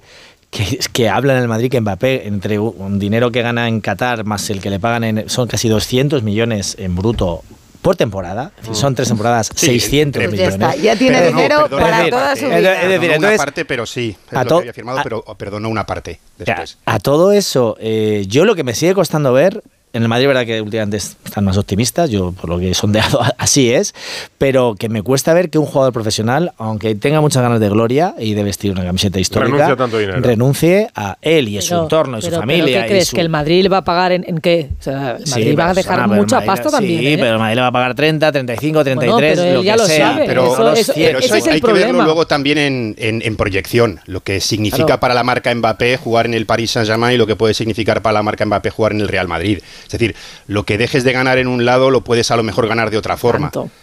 Mira, lo hemos visto en la, en la Fórmula 1, per- per- permitirme que, que lo hile con lo de Hamilton el otro día en Ferrari. Eh, se haga una escudería. Yo creo que el Madrid está mucho mejor que está ahora mismo Ferrari en, en la Fórmula 1, pero Hamilton mm, seguramente renuncie a dinero por ir a, por ir a vestirse el, el mono que es, que es, eh, que, que es en, en la Fórmula da 1. nombre a En la la, Fórmula en la 1. Fórmula 1, Ferrari es el Madrid, el Barça, el Bayern, todos los grandes equipos juntos. O sea, la diferencia de, de esa escudería, lo que significa y la leyenda que tienen en comparación con las demás es, es abismal. Y este chico, después de haber ganado siete títulos mundiales y de haber ganado mucho dinero, quiere vestir de Ferrari, aunque no sepa si eso le va a significar ganar un título. En el caso de Mbappé sería, lo hizo LeBron James yendo a los Lakers también. O sea, yo creo que hay, hay entidades que, que disparan la categoría de un deportista. Y Mbappé Pero tiene con esa 39 oportunidad. años, Hamilton. Claro, pero entonces por eso te digo que yo no sé si, si va, le vemos renunciando a esa cantidad de dinero. Pero es una oportunidad que tiene ahora, está claro. Yo lo que veo, Jaime, es- además hilándolo contigo, eh, de Ferrari y Real Madrid, sí, ¿verdad? Creo que si Mbappé quiere evolucionar como futbolista, eh, sabe que tiene que salir de París. Es decir, él desde que se relaciona al, al Real Madrid, Mbappé Real Madrid, el Real Madrid gana los Champions y él no.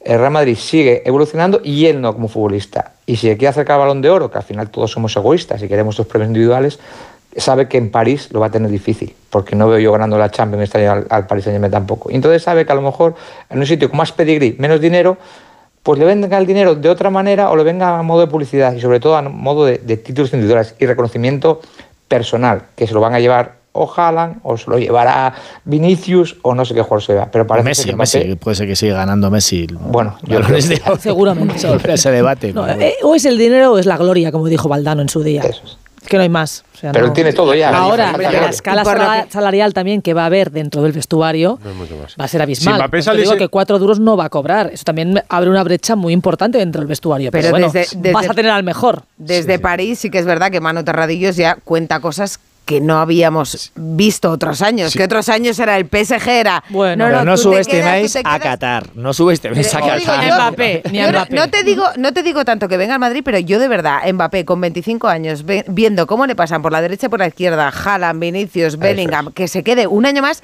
en la liga, no un año más. Es que si tú te quedas aquí, es que vas a llegar a los 28 mínimo Oh. en la liga francesa, en la liga francesa. Mira, eso lo llevamos diciendo temporada a temporada. Es que llevamos de- en esto desde que Mbappé jugaba en el Mónaco. En Entonces ya 2017. Es la última oportunidad. tenía Nunca 25 más años. podrá. Now or never. Never, Pero, never, sí, y, sí. ¿Y no crees, Edu, que esta es la última de verdad? Hombre, tanto. Bueno, y hace, Vamos, y- seguro. Y- seguro, y hace dos años que el Madrid le va a cerrar las puertas, imagina, es que es que claro, nos ponemos en un escenario cuando pensábamos que Mbappé tenía la obligación El de Madrid cumplir se su irá por contrato Haaland, si hasta no. el año 2025. Pensábamos que la próxima sabe. ventana de oportunidad para el Real Madrid sería 2025. Estamos hablando de 2024 porque supimos después que la opción de ampliar esa temporada era potestad del jugador que ha decidido eh, acabar su contrato en 2024, pero cuando pensábamos que era hasta 2025, imaginábamos que el 25, entonces ¿por qué no un año más? Que yo creo que está muy cerca del Real Madrid, pero que si sigue un año más en París, ¿por qué va a ser la última? Sí, Si el pero- Real Madrid pero lo ve como una si como no es una- para un año como una más. decisión estratégica de club, ya ni si siquiera renueva- deportiva. Pues si en si el 25 renueva, no tiene la opción, la pues vendrá. Pero sí. Si no, si renueva, no se le abre la ventana hasta los. Ahora tiene 25, hasta los 27, 28. No va a renovar. renovar. Que lo entiendo, E pero que, pero que yo las posturas claro. maximalistas ya con Mbappé y con No, todo lo que no, claro, claro. No, evidentemente, evidentemente. Ahora Es ahora que viene libre Yo o no viene. Yo lo que Yo sí, sí se nota, Edu, yo creo que en comparación con otras situaciones, es que en el Madrid no, no, no hay ansiedad por Mbappé. Es decir, yo creo que ellos. El si madridismo. se pone Sí a hay tiro- ansiedad por si- Mbappé. No, eso ¿El es? Hablo del club. El o sea, si hay, Ah, si no, el, si jugador se pone, se pone a tiro, entre muchas comillas, pero si el Madrid va a hacer todo por, por intentar ficharle, estoy seguro. Pero que no es lo de hace dos o tres años, porque ya tienen, están muy, es- muy escarmentados con lo que ha sucedido con él. Porque tienes a Bellingham ahora. Claro, y también tienes y por- a y porque, Bellingham. claro, Si mañana, si si mañana en. París Mbappé dijese que no va a renovar sin comunicar su destino, sería una catástrofe. ¿La gente pitaría en el próximo partido en el Parque de los Príncipes o no, Manu? No sé si le pitarían, no sé si llegarían a tanto, pero yo lo que sí que noto es una actitud menos, tanto por el club como por los aficionados, casi menos belicosa, ¿no? En cuanto a declaraciones públicas del club en los propios aficionados. Y yo creo que hay un poquito más, sobre todo en cuanto a los aficionados, por un lado de resignación, de que creen que ahora sí que puede ser la buena que se vaya, y también un poco de hartazgo. eh, de hartazgo de, de, oye, pues eh, se han probado muchas cosas, se le puso con Neymar y con Messi no funcionó, se le ha rodeado ahora de jóvenes, no funcionó, y de ganas un poco de que esto termine y de, oye, pues si se tiene que ir, de construir el club de otra manera. No creo que se le llegue a pitar porque no está en una situación tan tan enfrentándose al club como el pasado verano, con, con esto de no renuevo, pues te apartamos y demás, sino que ahora ya se ha asumido un poco la decisión de que, o, o al menos ya se ha asimilado el que dijo que no quiere renovar y el jugador sigue marcando. Eh, no sé quién comentabais que no ha evolucionado y, y es verdad que se le ve ahora cuando se le ve en el campo, se le ve este año con una frustración. Hasta no que, llegue la Champions. Y si el. PSG sigue adelante, habrá un sueño en París vivo hasta el mes de mayo. El tema es que el 5 de febrero, si él quiere quedarse, ya lo hubiera dicho. Abrazo, Manu. Un abrazo a todos. Chao. Estamos con la liga, con Mbappé, con los árbitros y mañana y Copa del vez lo dijo en mayo eso, ¿no? Sí, lo sí. dijo el- el- Una semana antes de jugar la final de la Copa Europa. Esperemos que este año lo diga Hombre, antes. es que porque si no- escenario te queda, claro. Menudo culebrón. En cuanto anuncies, te Va a durar más se- más tiempo que una serie de televisión. Y luego un cruce de Champions. Dale, dale ahí, Juanma. Radio Estadio Noche. Rocío Martínez y Edu Pidal. En Peugeot estamos listos para ayudarte a llevar lo más importante, tu negocio. Por eso, en los días Peugeot Profesional vas a poder disfrutar de condiciones especiales en toda la gama. Aprovecha del 1 al 14 de febrero para dar energía a tu negocio. Inscríbete ya en peugeot.es. Tengo la memoria fatal, se me olvida todo. Si te falla la memoria, toma de Memory. De Memory con vitamina B5 contribuye al rendimiento intelectual. Y ahora para los más mayores, de Memory Senior de Pharma OTC. Mateo, el Al Capone del grupo de padres. ¿Necesitas algo? Simplemente te lo consigue. ¿Cartulinas? Tiene una para ti. ¿La autorización? Mira en tu mano, ahí la tienes. Pues para él, una Arona. Hay un SEAT que lleva tu nombre, porque con hasta 10 años de garantía, hay un SEAT para ti. Estrenado con SEAT Flex. Y es que estás regando las plantas. O dando un paseo por el parque. Y te vienen vacas a la cabeza. Y no, no estas vacas. Sino estas. En Halcón Viajes sabemos lo que te pasa. Más de 50 años y millones de viajeros hacen que sepamos las vacas que tienes en la cabeza. Reserva ya tu verano con hasta 600 euros de descuento y el mejor precio garantizado. Halcón Viajes. Sabemos de viajeros. ¡Vigor, Toma Energisil Vigor. Energisil con maca contribuye a estimular el deseo sexual. Recuerda, energía masculina, Energisil Vigor. Aprovecha que este febrero tiene 29 días para disfrutar los Fiat Pro Days y redescubre la nueva gama Fiat Professional completamente renovada, con más tecnología, seguridad y unas ofertas únicas. Visita tu concesionario más cercano y conoce la nueva generación Pro en diésel, gasolina y eléctrico. Fiat Professional, profesionales como tú. Radio Estadio Noche. Rocío Martínez y Edu Pidal. ¿Qué tal Radio Estadio? Buenas noches. Ante la pregunta lanzada, debo decir que me parece un tanto capciosa. ¿Por qué? Vamos a ver, aquí se están quejando ambos clubes y se quejan constantemente. Lo que pasa es que unos lo hacen de una manera y otros lo hacen de otra. Xavi se viene quejando en las ruedas de prensa, pero es que mm, el señor An- Ancelotti, con toda su vet- veteranía y, y toda su categoría, también se está quejando. Entonces, no entiendo muy bien la pregunta. No, a ver, es que. va- Claro yo- que no era tan clara la No, pregunta. No, ¿eh? no, es que, es que, a ver, Paco, es que capciosa es la pregunta. Sea, la pregunta es capciosa. Yo siempre le digo a Ana, esto lo has decidido tú para remarcar que aquí esto no Espera, espera se ha sometido a debate. No, a ver, ¿qué dice la gente, Carmen? Pues seguimos con los mismos porcentajes que antes y los comentarios también van por la misma línea. O que no, hemos avanzado mucho de la encuesta de antes a la de ahora. La pregunta era, ¿debería el Real Madrid quejarse como hace el Barcelona cuando se siente perjudicado o hace bien en permanecer callado como institución? Seguimos con los mismos porcentajes, hace bien en callar el 63% y el 37% vota eh, a favor de debería quejarse. Los comentarios seguimos por No, lo mismo. capciosa es la preguntita, El, ¿eh? el hecho es, ¿ha tenido el efecto deseado? Sí, no, a la gente le has, Eh, le has levantado, la cama. Los deberes cumplidos. Eso sí. ¿Qué dicen? Maña- ¿Qué dicen, Carmen? Bueno, que tenemos cara dura, que somos un poco... eh, La dura está bien. Es que no, no, muy caraduras. No voy a seguir con los insultos. Mm, Me Cara siguen llegando mensajes de lo de Real Madrid Televisión, que al final también es parte de, del Real Madrid, según lo- los oyentes. Y bueno, en general no hay bueno, no hay buenos comentarios. Venga, pues va a haber buenos comentarios mañana con la Copa del Rey. A las 9 de la noche hay un Mallorca Real Sociedad, primera eliminatoria, partido de ida de las semifinales de la Copa del Rey. Paco Muñoz, Mallorca, muy buenas. ¿Qué tal? Muy buenas. Hola. Quinta semifinal para el Mallorca.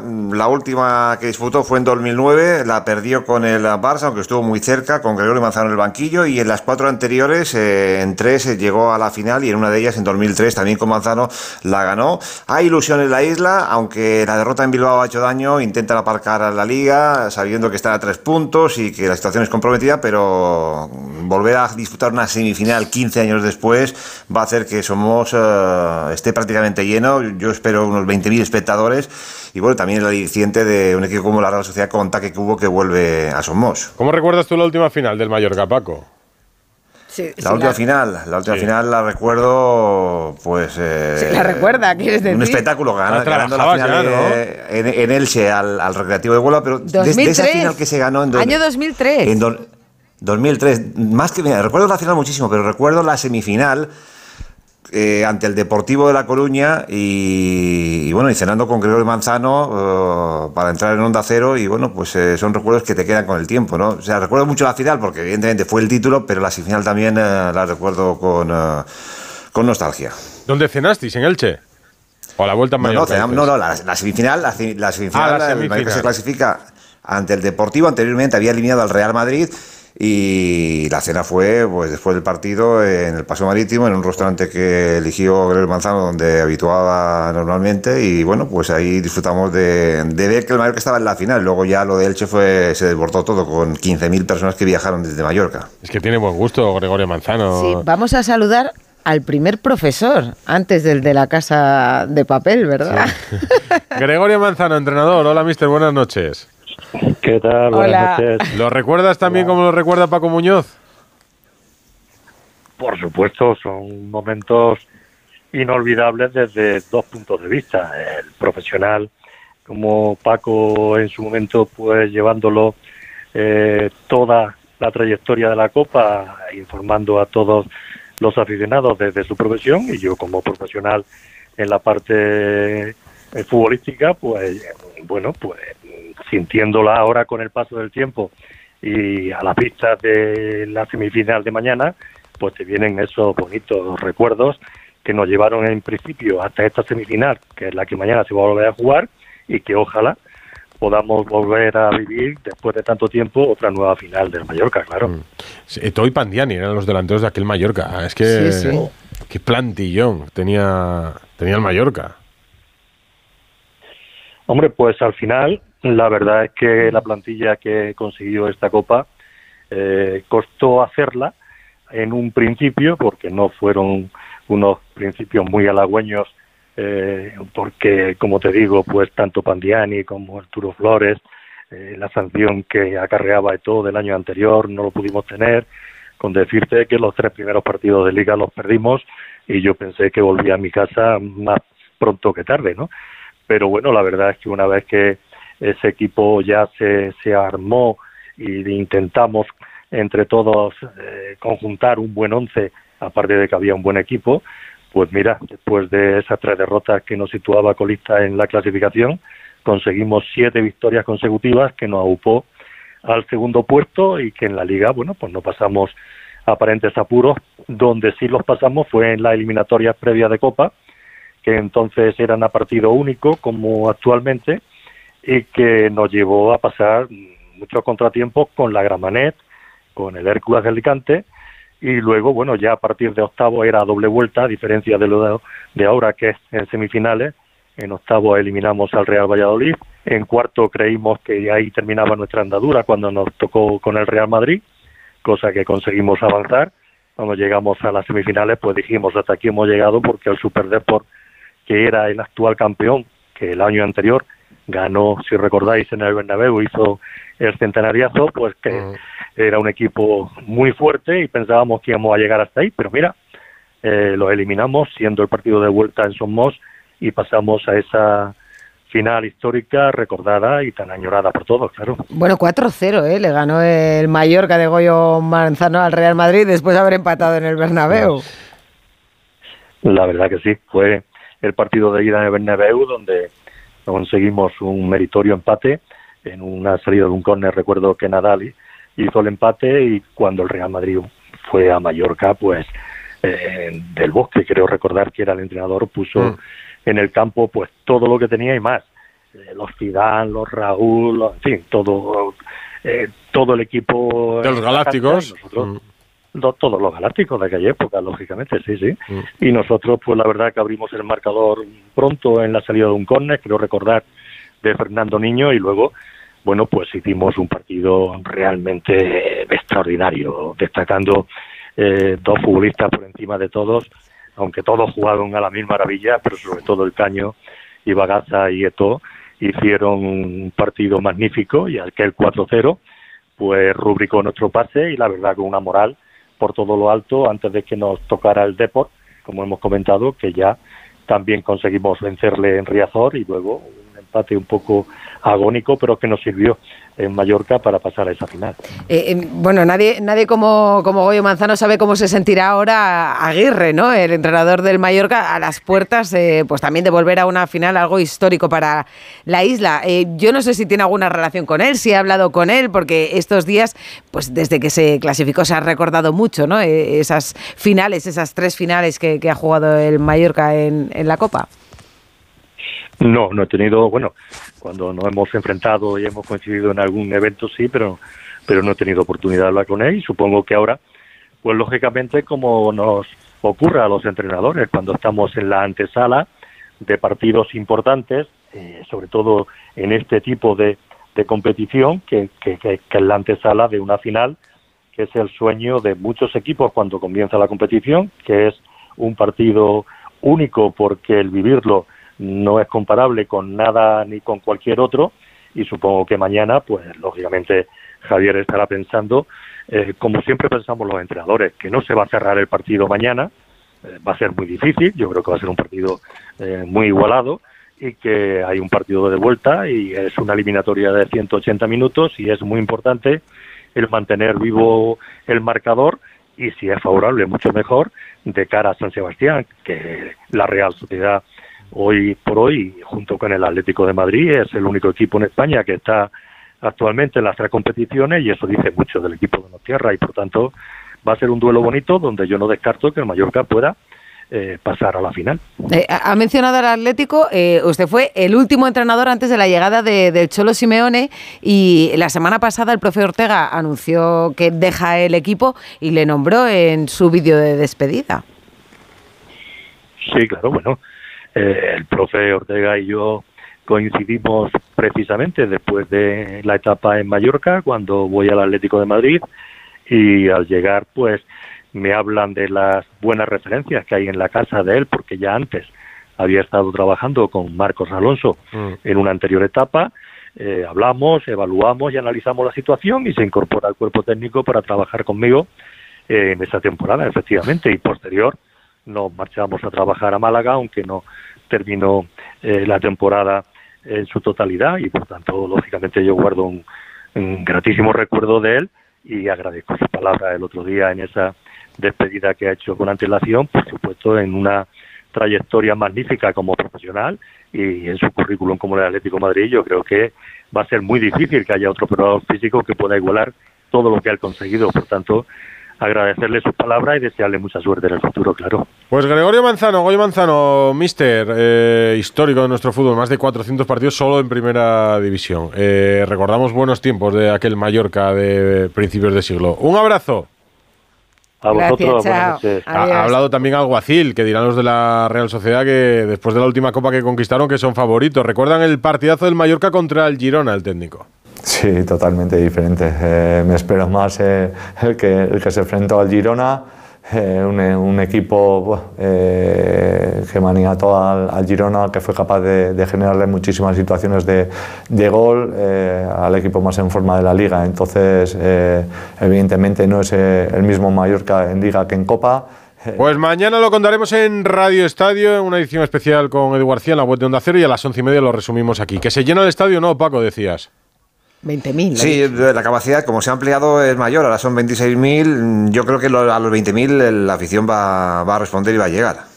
Bueno. Se ha ampliado también para que quepa la afición de la Real, que habían pedido muchas Sí, que- entradas. ¿no? que, Es por cierto, los gesto, han ¿eh? me, me cuentan, me cuentan que los han puesto eh, en la zona privilegiada, en la tribuna cubierta, más o menos donde estuvieron los del Betis. tienen no sé que cómo hacer la ola, los esto. de la Qué Real buenos mañana. anfitriones, qué buenos anfitriones. No, Donosti no va a cualquier lado.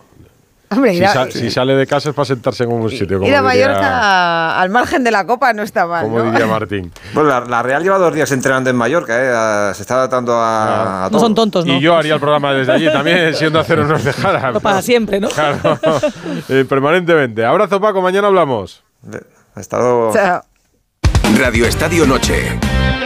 Carla, al viaje de Tokio al final no va el director. ¿Te interesa? Diez días, reuniones, cenas, karaoke, un spa. En la vida lo importante es saber aprovechar las oportunidades. Hay coches que solo pasan una vez. Tu Citroën C3 desde 13.200 euros financiando y con entrega inmediata. Solo por esta vez y solo este mes. Citroën. Condiciones en citroen.es. Onda Cero Madrid, 98.0 FM.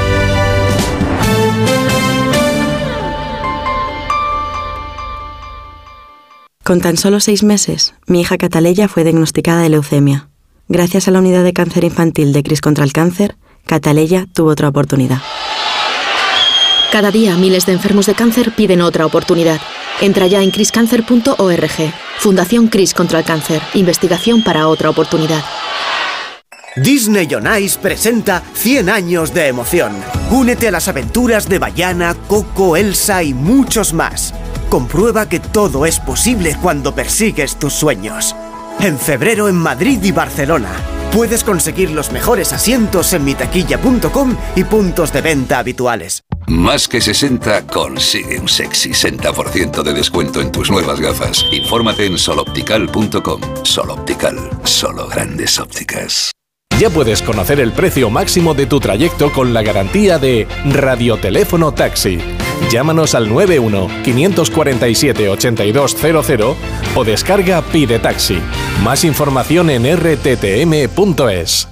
Y verde humedades. Limpiar, pintar, ocultar son soluciones ineficaces contra las humedades. Necesitas eliminar para siempre el problema. Iberdeco Humedades te proporciona un diagnóstico gratuito con el tratamiento antihumedad definitivo hasta con 30 años de garantía. Solicítalo en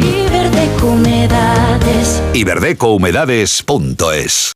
Excelentia presenta dos conciertos en el Auditorio Nacional. El día 7 de febrero, La Revoltosa, una de las zarzuelas más famosas de todos los tiempos. Y el día 8, el concierto para piano número 1 de Tchaikovsky. Venta de entradas en fundacionexcelentia.org. Recuerda, los días 7 y 8 de febrero en el Auditorio Nacional. Música de calidad con Excelentia.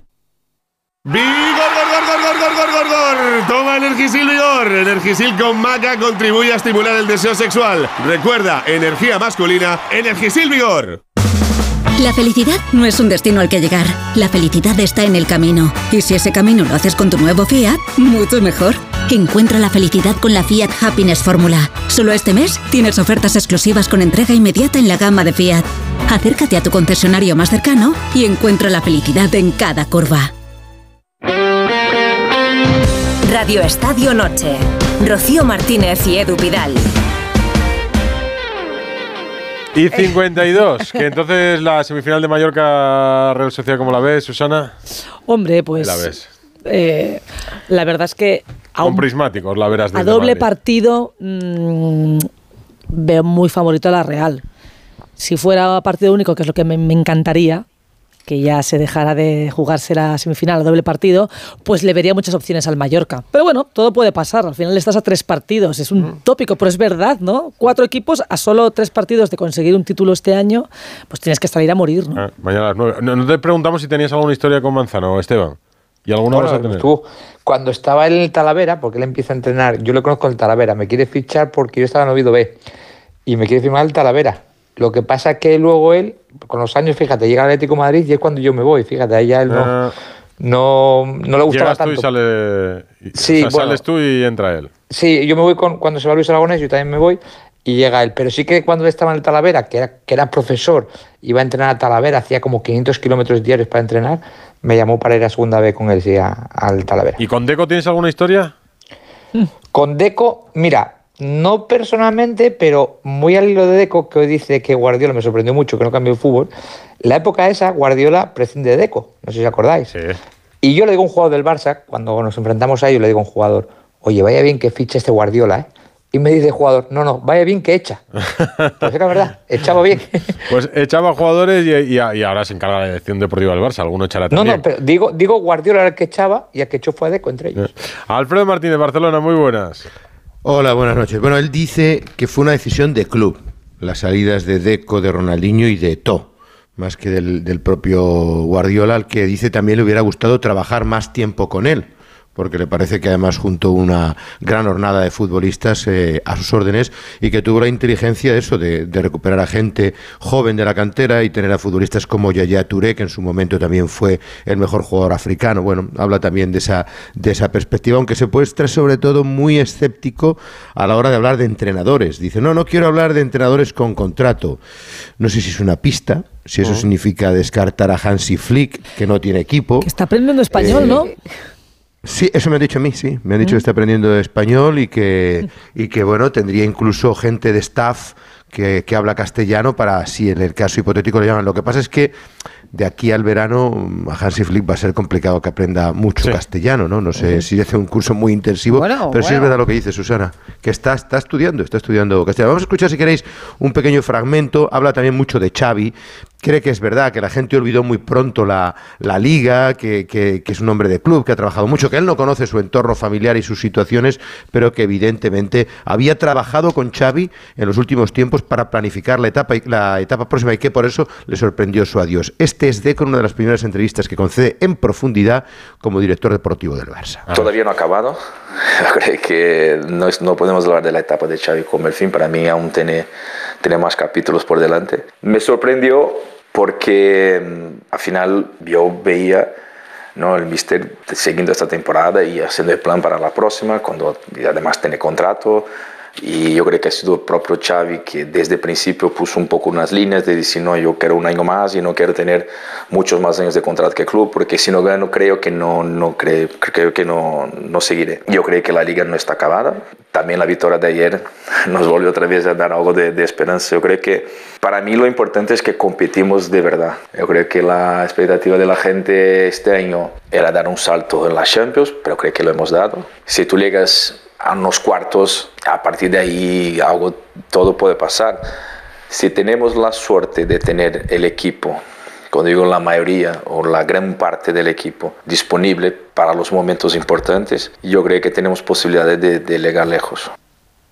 Hombre, Habla muy bien también de- del presidente Laporta, dice que, que es un hombre con mucho optimismo, que empuja. y- Hombre, ha y bueno, confiado en que- él sin tener tampoco ningún bagaje anterior, Sí. ¿no? Sí, y, y- luego que evidentemente no es fácil ahora fichar, que antes el Barça solo competía con el Madrid, competía con, con algún equipo inglés y que ahora cualquier equipo inglés les compiten a ellos, ¿no? Y que, por ejemplo, que por Vitor Roque no se ha pagado tanto dinero, dice, tú hablas, ves Isaac 70 millones, 90 millones por el otro, dice, bueno, hay, hay que esperar un poquito porque son 30 millones y los variables vamos a ver si se cumplen, dice, nada más traerlo ya lo habéis matado y era un jugador para ir entrando poco a poco este año, lo hemos conseguido que venga en enero y una apuesta más de, futuro, como la gente joven de los Joaos también que espera que se queden, pero que, que no pertenecen al, al Barça. Bueno, más o menos eh, marca las, las directrices también indicando que le preguntan si eh, le gusta más Mourinho le gusta más el estilo. Él dice, me quedo con, con el Milan de Saki, el Barça desde la época de Cruz de los 90. Tuve a Mourinho cinco años en el Oporto y era un gran entrenador. Bueno, tiene, tiene mucho bagaje como futbolista que le da ciertos Sí, conocimientos. pero eso que ha dicho que la etapa de Xavi todavía no ha terminado, ojo. Ojo con bueno, un pero giro radical en unos verano. meses. Bueno, y luego también que, la gane liga la no está Champions, acabada. por ejemplo. Por ejemplo. Bueno, él ha dicho que si eliminan al Nápoles que todo puede pasar. No, pero que, eso, oye, es- en pero eso es muy ya- factible, ¿no? Es muy factible. Al que final, Sí, pero- queda Xavi no viene Mbappé. No, yo, yo no creo, yo no creo que, yo no creo que. ¿Por qué? ¿Qué tiene que ver una Yo cosa de, lo de Mbappé no lo, no lo sé, lo de Mbappé no lo Ya sé. para la traca pero yo, yo lo de. Tú no crees que de marcha atrás de ninguna creo- forma, ¿no? No, no creo, no creo. Lo- si lo difícil era tomar esa decisión, una vez que ha tomado la decisión, que de momento le está respondiendo con el equipo eh, consiguiendo dos victorias, una vez que ya se ha liberado él, me costaría pensar que, que diera un paso atrás. ¿no? Eh, Yo, yo creo que es una decisión muy meditada. Si él te está diciendo que desde el mes de agosto que había firmado la renovación ya tenía pensado no seguir, no creo que ahora... Hombre, eh, imagínate vamos, a, Montjuic, Xavi, quédate, Xavi, quédate. Bueno. Pero imaginaros que gana. Todo da muchas vueltas. Por eso, por eso. Yo no, no, no, yo no, no, pero se va ganando. Pero se va ganando. Se va ganando. O sea, si, te vas ganando. Yo creo que eh, la de- liga, dejas- la liga, yo creo que la tiene complicada. Muy complicado, pero, pero imaginaros a que termina una sensación. de Madrid, a seis del Girona, pero bueno, imposible, ¿no? Pero imagínate, Rocío, que termina con muy buenas sensaciones, a Sí, punto de ganarle la liga digo, al que sí, la sí. gane. eh, pero es que él se iría con muy buen sabor de boca. Otra cosa es que acabe mal y entonces se justifique que se vaya. Pero imagínate que hace una buena Champions, se queda en semifinales. o También es llega a la verdad que sería pero- inteligente, porque dices, me voy porque el año que viene ya sé que me espera más de lo mismo. ver, el es otro verdad día- que también con la Minya mal con un año más, con Cubarsí con un año más, pero el año sería, que viene sería estará Rocío Gavi. incoherente con lo que dijo el otro Sí, día, sí, que lo sí. pintó como que el entrenador del Barça está en el patíbulo, o sea, que él pintó una situación infernal en, en- en ese, en ese asiento, ¿no? Por tanto, si se quedase, aunque hubiera ganado la Champions, pongamos, pues seguiría siendo un banquillo muy complicado y todo lo que detalló el otro día. Exagerando un Hay poco. una incongruencia ahí en, en lo de Deco, ¿no? Porque eh, la porta y, y todo su, su eh, imaginario colectivo del Barça que le acompaña es de ADN Barça, de un, de un fútbol pues como el que representaba Xavi, Guardiola, Luis Enrique, Cruyff y ahora de repente Deco. Deco es, es hijo de Mourinho futbolísticamente, ¿no? Entonces no, Eso ahí sería, no se choca. sería, sería un fichaje cachondo, ¿eh? Yo no descartaría nada. el Mourinho del para el fútbol, Barça. Te lo digo de verdad, Rocío. a mí me gustaría, la verdad. Eso Nos es lo íbamos a pasar eso muy no se- bien. ¿Lo descartarías, No se puede presentar ante. No, lo- totalmente, no puedes presentar. vamos, le presenta la porta a Mourinho y No, salen en otro, los otro dos. que no sea la puerta, a lo mejor, no sé. No, no, no, no, no, absolutamente. Aparte que yo creo que el único osado que se atrevería sería la porta. Eso también. Porque Y otro-. A fichar no, a Mourinho, no, claro. no. Y Mourinho, Sí, el, único que de verdad. Vamos a- vamos a ir en esta línea, vamos a- ¿no? No, no, yo, creo, yo lo creo lo absolutamente imposible. Y me da la sensación de que están lo- los nombres que se han dicho. O sea, la vía española es Imanol Mitchell, la vía alemana es Flick, eh, eh, Klopp, eh, hay, hay varios nombres por ahí que, que gustan. Y luego no sabemos si Deco se sacará algo de la chistera, porque es un hombre de, de fútbol que, bueno, eh, Sergio Conceizao, que es la vía Jorge Méndez, bueno, hay un poco, un poco de todo. Vía Jorge pero- Méndez pero no, no. ahora mismo Es importante suena, esa vía, ¿eh? suena como vía directa al Barça. Bueno, acaba- a- a- ahora parece que se va a hacer con otro jugador de la cantera. Tiene cuatro futbolistas, los dos Joaos, tiene a Lamin Yamal, que no es un cualquiera, y ahora parece que se va a hacer con, con a Valde y a Héctor Ford, que es el, el que parece que está captando. Tiene mucho peso y una- un ascendente sobre el presidente y sobre Deco importantísimo. Bueno, pero si, si, si, si le nombró en la presentación de, de Joao Félix o de Cancelo, que le nombró, le dio las gracias, o sea que es algo poco Sí, habitual. sí, la bueno, verdad. porque es que si no hace un esfuerzo Jorge Méndez no lo hubieran conseguido. Yo creo que, que eh, puso unos puentes de plata absolutos en esas cifras para que Joao Félix, eh, Joao Félix accediera y evidentemente vamos a ver la mano que tiene si, si al final se consigue la- eh, los fichajes de los dos Joaos, tanto Félix como Tú- tú- Cancelo, que algunos seguro que lo van a intentar. De la pregunta de Rocío, digo, Rocío, de Paco, de ¿debería el Real Madrid quejarse como hace el Barça ah, cuando se siente perjudicado o hace bien en permanecer callado? Vemos otra vez. Vamos a tener que Eh, discutir. yo, yo, yo- yo tengo la, si al Madrid nunca le perjudican, ¿cómo se va a quejar? ¿Cómo se va a Mira, quejar en Madrid? Eso es una buena Nunca le perjudican. Ayer un poquito. ¿Para no, ti era penalti alguno de los tres, Alfredo? Sí, sí, ya dijo. que Se tiró Bellingham. Este año he visto, este año creo que nos han pitado muchos Ayer dijo que el más segundo y el Eh, primero- Susana, Piscin- para ti fue penalti, para ti fue, para ti fue penalti a Araujo en, en Montjuic cuando intentaba rematar de cabeza y le clavan las manos en los hombros. ¿Te acuerdas de esa jugada? Pues ese Sí, también es capcioso, ¿eh? Clavan De la, las manos. de la No, no, de la mano de mí- Messi también me para- acuerdo.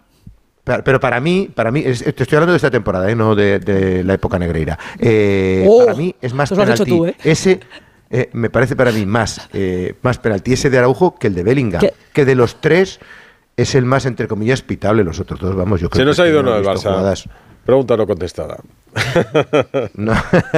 Por cierto, que el Barcelona, hablando de árbitros, recurre, ya ha presentado alegaciones para la tarjeta Víctor Roque. Si me preguntas si creo que le van a quitar la tarjeta. ¿Le van a quitar la pues lo tarjeta? dudo incluso. Lo dudas. No lo creo, ¿eh? porque al Barcelona es que no le quitan tarjetas casi no he visto nunca. muchas ¿eh? imágenes de la primera. De la primera al menos. No, pero en principio lo va a intentar para que esté en el partido del Oye, date con un canto en los dientes que no van a sancionar a Xavi por lo de Liga Adulterada. O sea que eso ya es Pero para la verdad es que sí, porque tal y, como.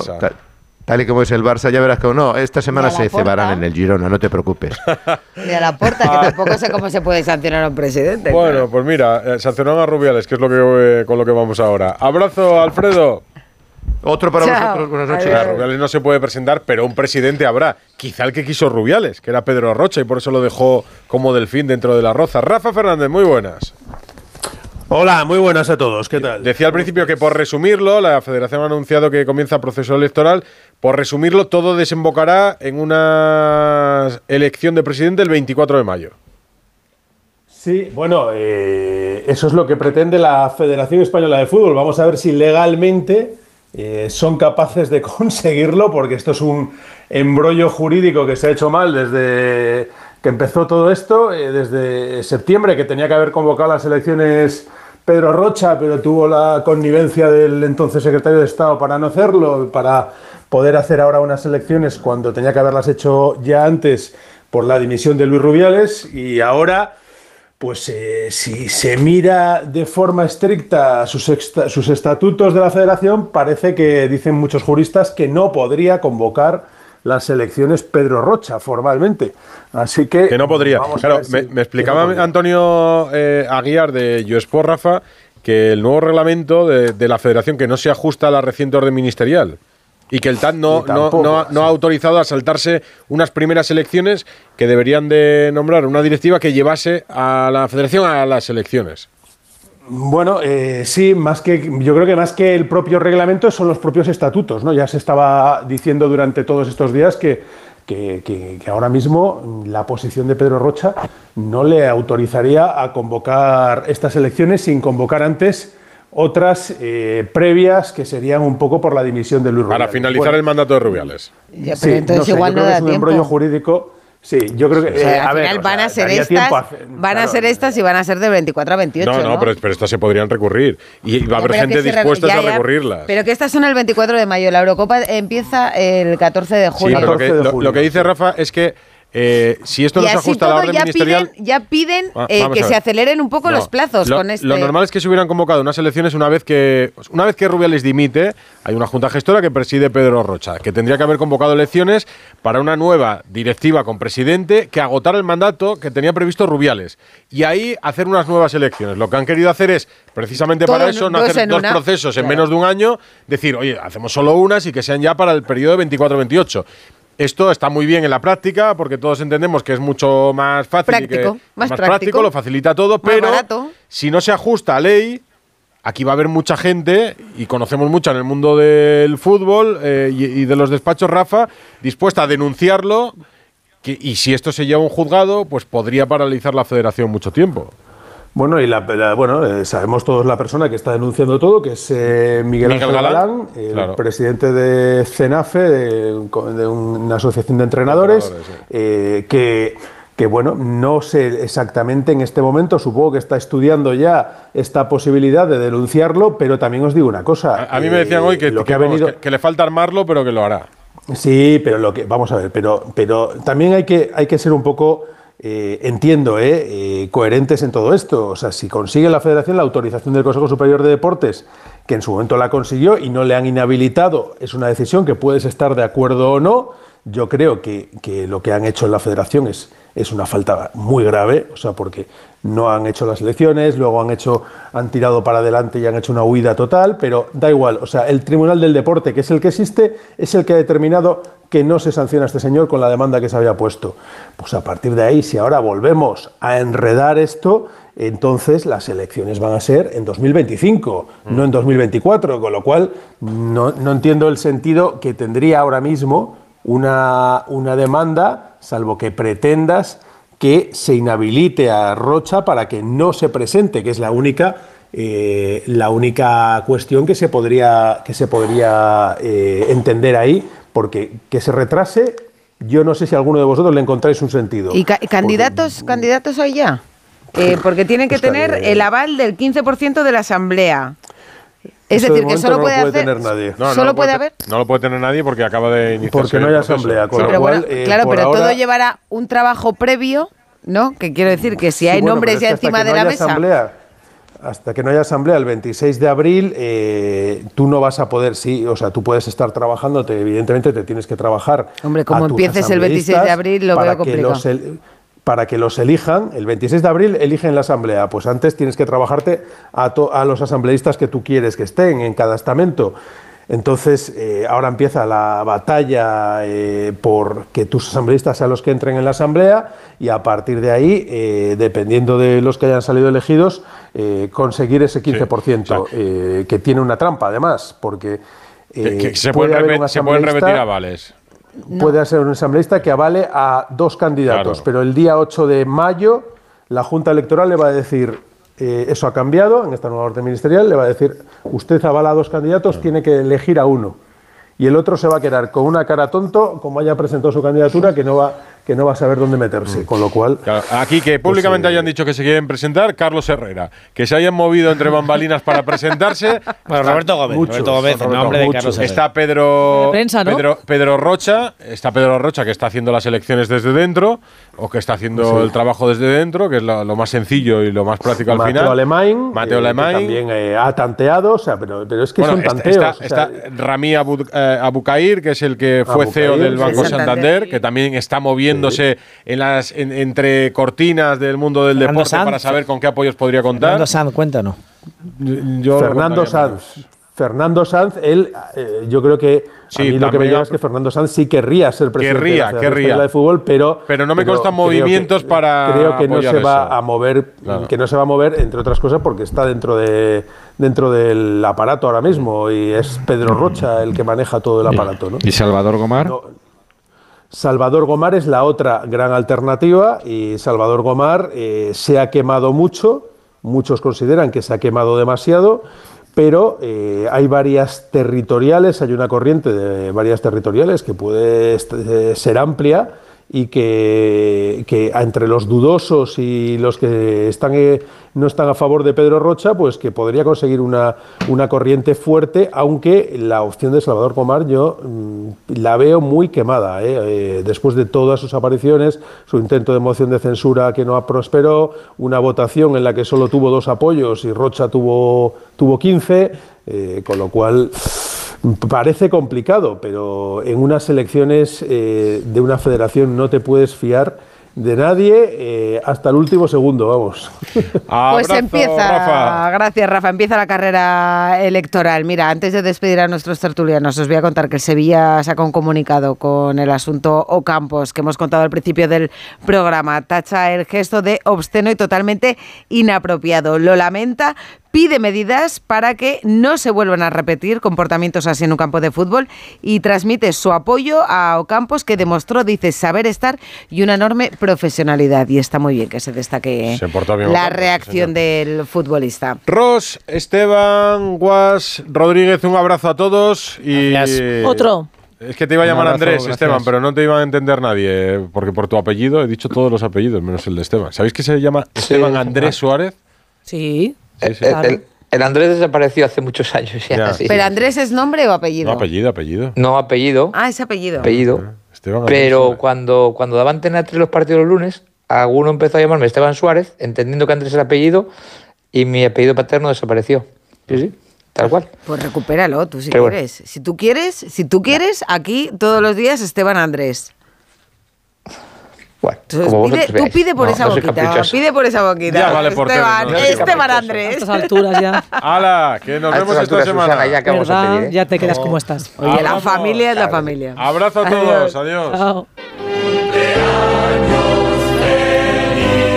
Una versión solemne, Edu Pidal, de cumpleaños feliz, porque hoy cumpleaños una persona muy importante de nuestro A deporte. ver, no lo hacemos nunca, esto de meter el cumpleaños feliz, porque todos los días alguien cumple años, sino que escuchen a Ortega. Pero claro, el de, el de hoy yo creo que es especial porque ah, eh, habré preparado entrevistas para Carlos Soria y reportajes de todas sus aventuras, yo que sé, pues más de 40 veces Pues seguro. Es un mítico de Más la se aventura merecía, española. Más se merecía. Carlos Soria hoy cumple 85 años, nuestro super alpinista y Radio Estadio Noche quería felicitarle. Carlos, buenas noches. Hola Carlos. Buenas noches amigos, ¿qué tal? Muy bien, ¿y tú cómo estás? Bueno, pues bien, mejor de lo que podía estar, pero me encuentro bastante bien, estoy recuperándome muy bien, bien, me queda una pequeña costrita en la pierna derecha y, y me queda movimiento todavía un poco. Tengo que moverme, aunque no he parado de moverme durante toda mi, mi enfermedad esta, pues todavía estoy un poco un poco raro. Me duele mucho la planta del pie derecho de la pierna que me rompí.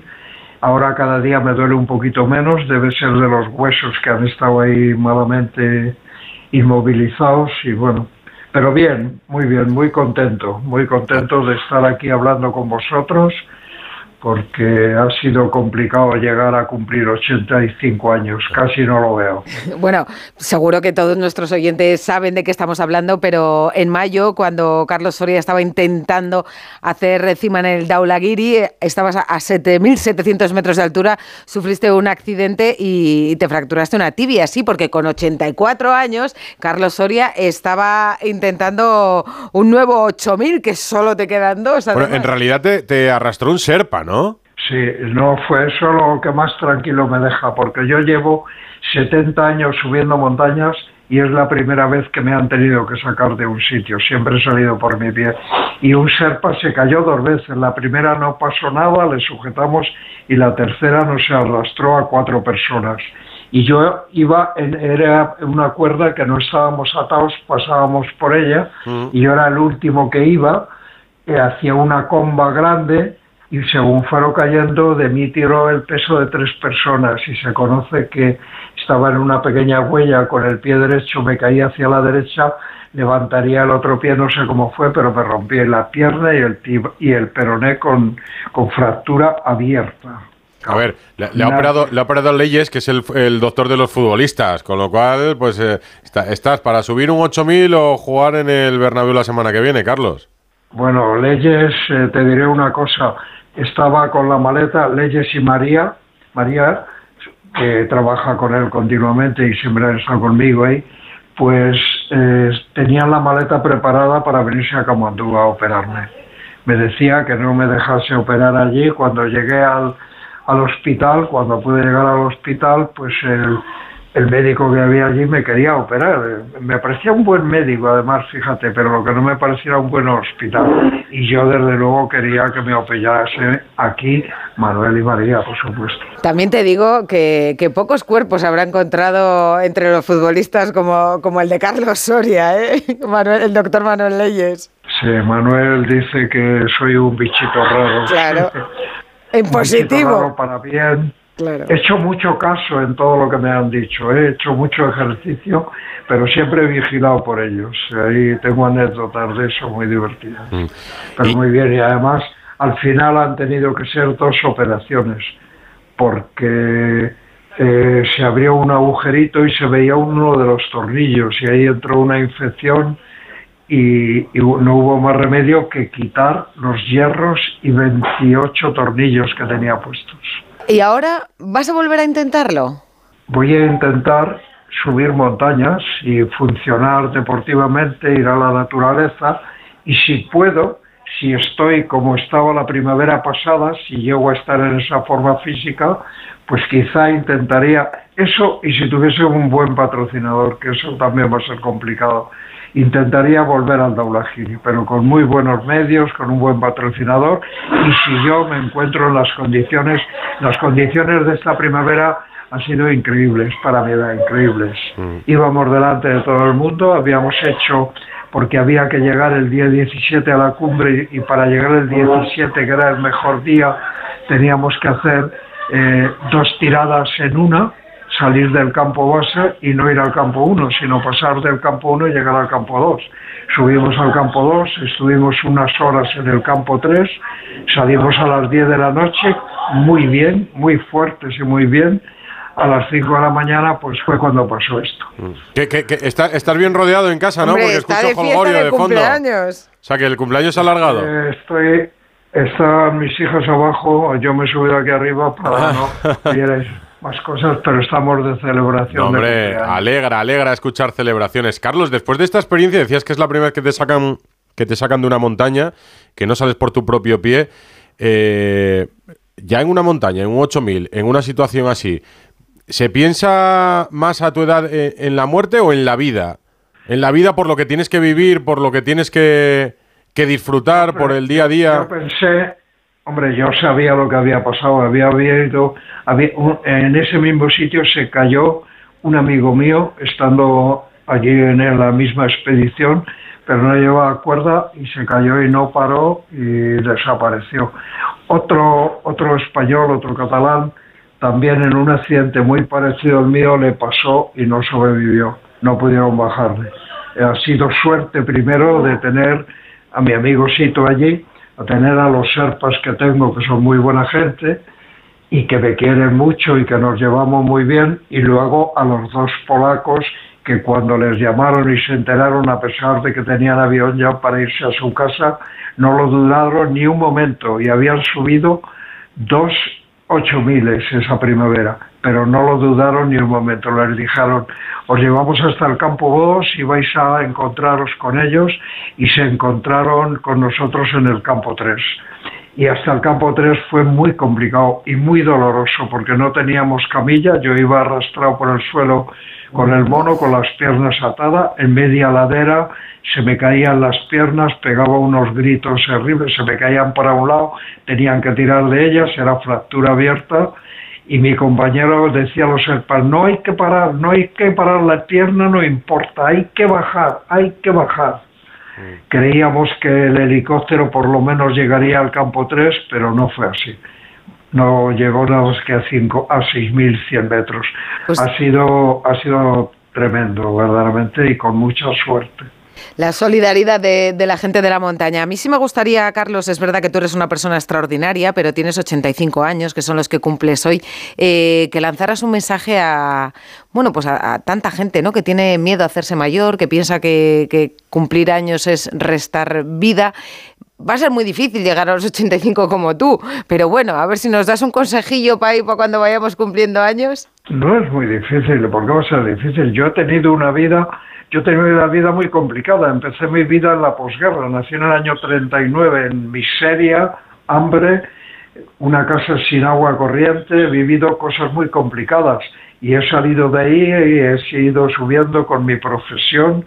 He sido tapicero, he trabajado desde los 11 años, empecé a trabajar y luego pues a mí desde los 14 que fui por primera vez a la montaña, que yo me pareció que era lo mío y lo que me gustaba he tenido y tengo una familia con cuatro hijas y ha sido una familia y sigue siendo fantástica. Y lo que he hecho ha sido cuidarme, entrenar y lo que hay que hacer es que a mí cuando hay gente que dice es que yo ya tengo 70 años, como si fuese una excusa, pues qué maravilla que tengas 60, 70 años, que lo peor sería que tuvieses un cáncer que te está comiendo el, el hígado o algo así, eso sí, pero tener solo 70 años no es nada.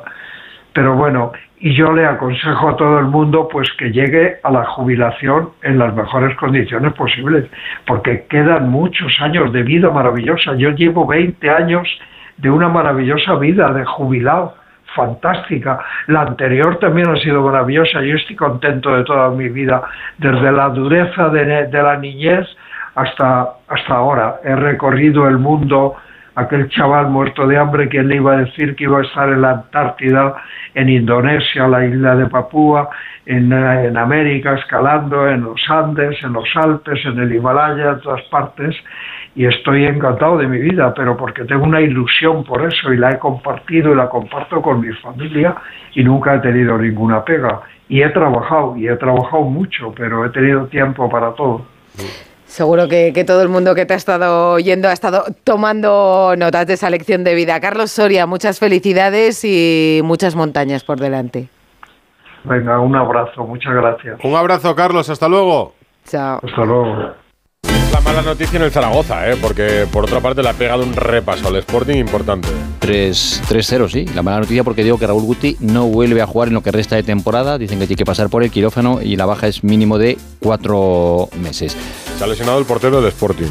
Y el fin de semana que viene es el derby en el Molinón. Sporting Oviedo. Y el primer gol lo habéis metido en Y propia creo puerta. que, que a Cote le han sacado la quinta amarilla Sí, y no juega no juega tampoco. Cote, no. Bueno, es un drama. El Sporting es un drama ya. Yo estaba muy arriba, pero estoy muy. Pues ahora séptimo, a un Va punto, subir el Oviedo, te a lo un digo. punto del Elche está el Sporting de Gijón. Le vi jugar con el Eldense. Te lo digo después de un empate con el Eldense. Que no es el mejor resultado. Va a subir el Oviedo, ya lo verás. Estaba haciendo buena temporada últimamente, sí. El- la Premier, el City ha vuelto a ganar. Brentford 1, City 3 con hat-trick de Foden.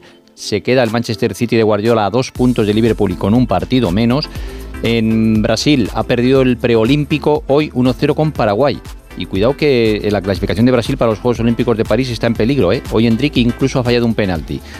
Eh, parte médico de Isco. ¿Ya está fallando penaltis? Ha fallado un penalti. Madre Enrique. Hay parte médico esta noche de Isco. Dice lesión miotendinosa proximal de la musculatura isquiotibial izquierda. Que ¿Reducido realiza- en tiempo? no habla de Mes y tiempos, no habla de tiempos. El representante ha hablado de seis a ocho semanas, pero vamos, mes y medio Y mínimo. medio me decían a mí en Sevilla. De momento ha dicho el parte médico del Betis, lo que sí que dice es que van a realizar un tratamiento médico conservador. Desde Bilbao llegan noticias eh, distintas sobre los Williams. Por una parte, Iñaki parece que estará en condiciones para jugar el miércoles contra el Atlético de Madrid y preocupa más Nico Williams, que hoy ni siquiera ha salido a entrenar con, con el equipo. Damián Suárez se ha despedido del Getafe esta mañana, muy emocionado a la rueda de prensa. Después de nueve temporadas y 295 partidos, deja el Getafe, se marcha al Botafogo de Brasil. Tenía contrato hasta junio, no le iban a renovar en el Getafe, ha presentado una oferta y el Getafe le ha dejado, le ha dejado marchar. Benzema ha vuelto a estar hoy presente en el entrenamiento del Al Ittihad. Después de casi un mes de ausencia, ha vuelto a reconciliarse con el equipo árabe, vuelve a la Letija y ahora pues a ver si hace las paces con Marcelo Gallardo y vuelve a, jugar. Y termino con otro fichaje, en este caso uno que comenta Fabricio Romano, dice que el Manchester City ha llegado a un acuerdo para fichar a Sabio, ese jugador que está en el Girona, que es otro de los equipos del, del grupo del City, y por lo tanto Sabio terminará la temporada con el Sabiño, terminará la temporada con el Girona y la próxima temporada jugará en el City. Y por cierto, en los mundiales de natación, la pareja formada por Iris Tio y Alisa Ozoguina, bronce en el dúo técnico de natación artística. Gran éxito para la, Al la ritmo delegación española. de Michael Jackson. ¿Y a qué ritmo nos vamos hoy, Frasquet? Oh, este es Taylor Swift. Ah, claro, porque eh, La Frankie tendrá entradas para el. Bernabéu, a lo mejor. Ah, no, por los Grammy, vale, vale. Ha batido todos los récords en los Grammy, cuarta vez que tiene el título al mejor álbum. Pues con Joder, Taylor qué bien Swift. informado estás, Bustillo. Con Taylor Swift. Cualquier cosa que pasa o entra o sale del Bernabéu, Llegará al Bernabéu el día 30 de mayo, el primer concierto. las sabes de memoria. Se acabaron las entradas en, en dos dicen horas. que va a haber un festival de música Ha electrónica contado antes que Jaime Taylor que Swift. había antes sí, un festival Que de música festival, electrónica. Pero el concierto, vamos, el Y más posiblemente esperado, el primero. antes toque la banda Al Yacín o alguien así, seguro, ¿eh? Se irán Bueno. adelantando festivales en el Bernabéu. Pues con Taylor Swift eh, os decimos hasta mañana aquí en Radio Estadio Noche. Chao.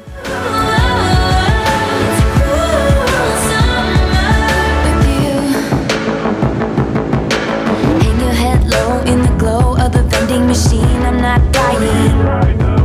We say that we'll just screw it up in these trying times, we're not trying So cut the headlights, summer's a knife I'm always waiting for you just to cut to the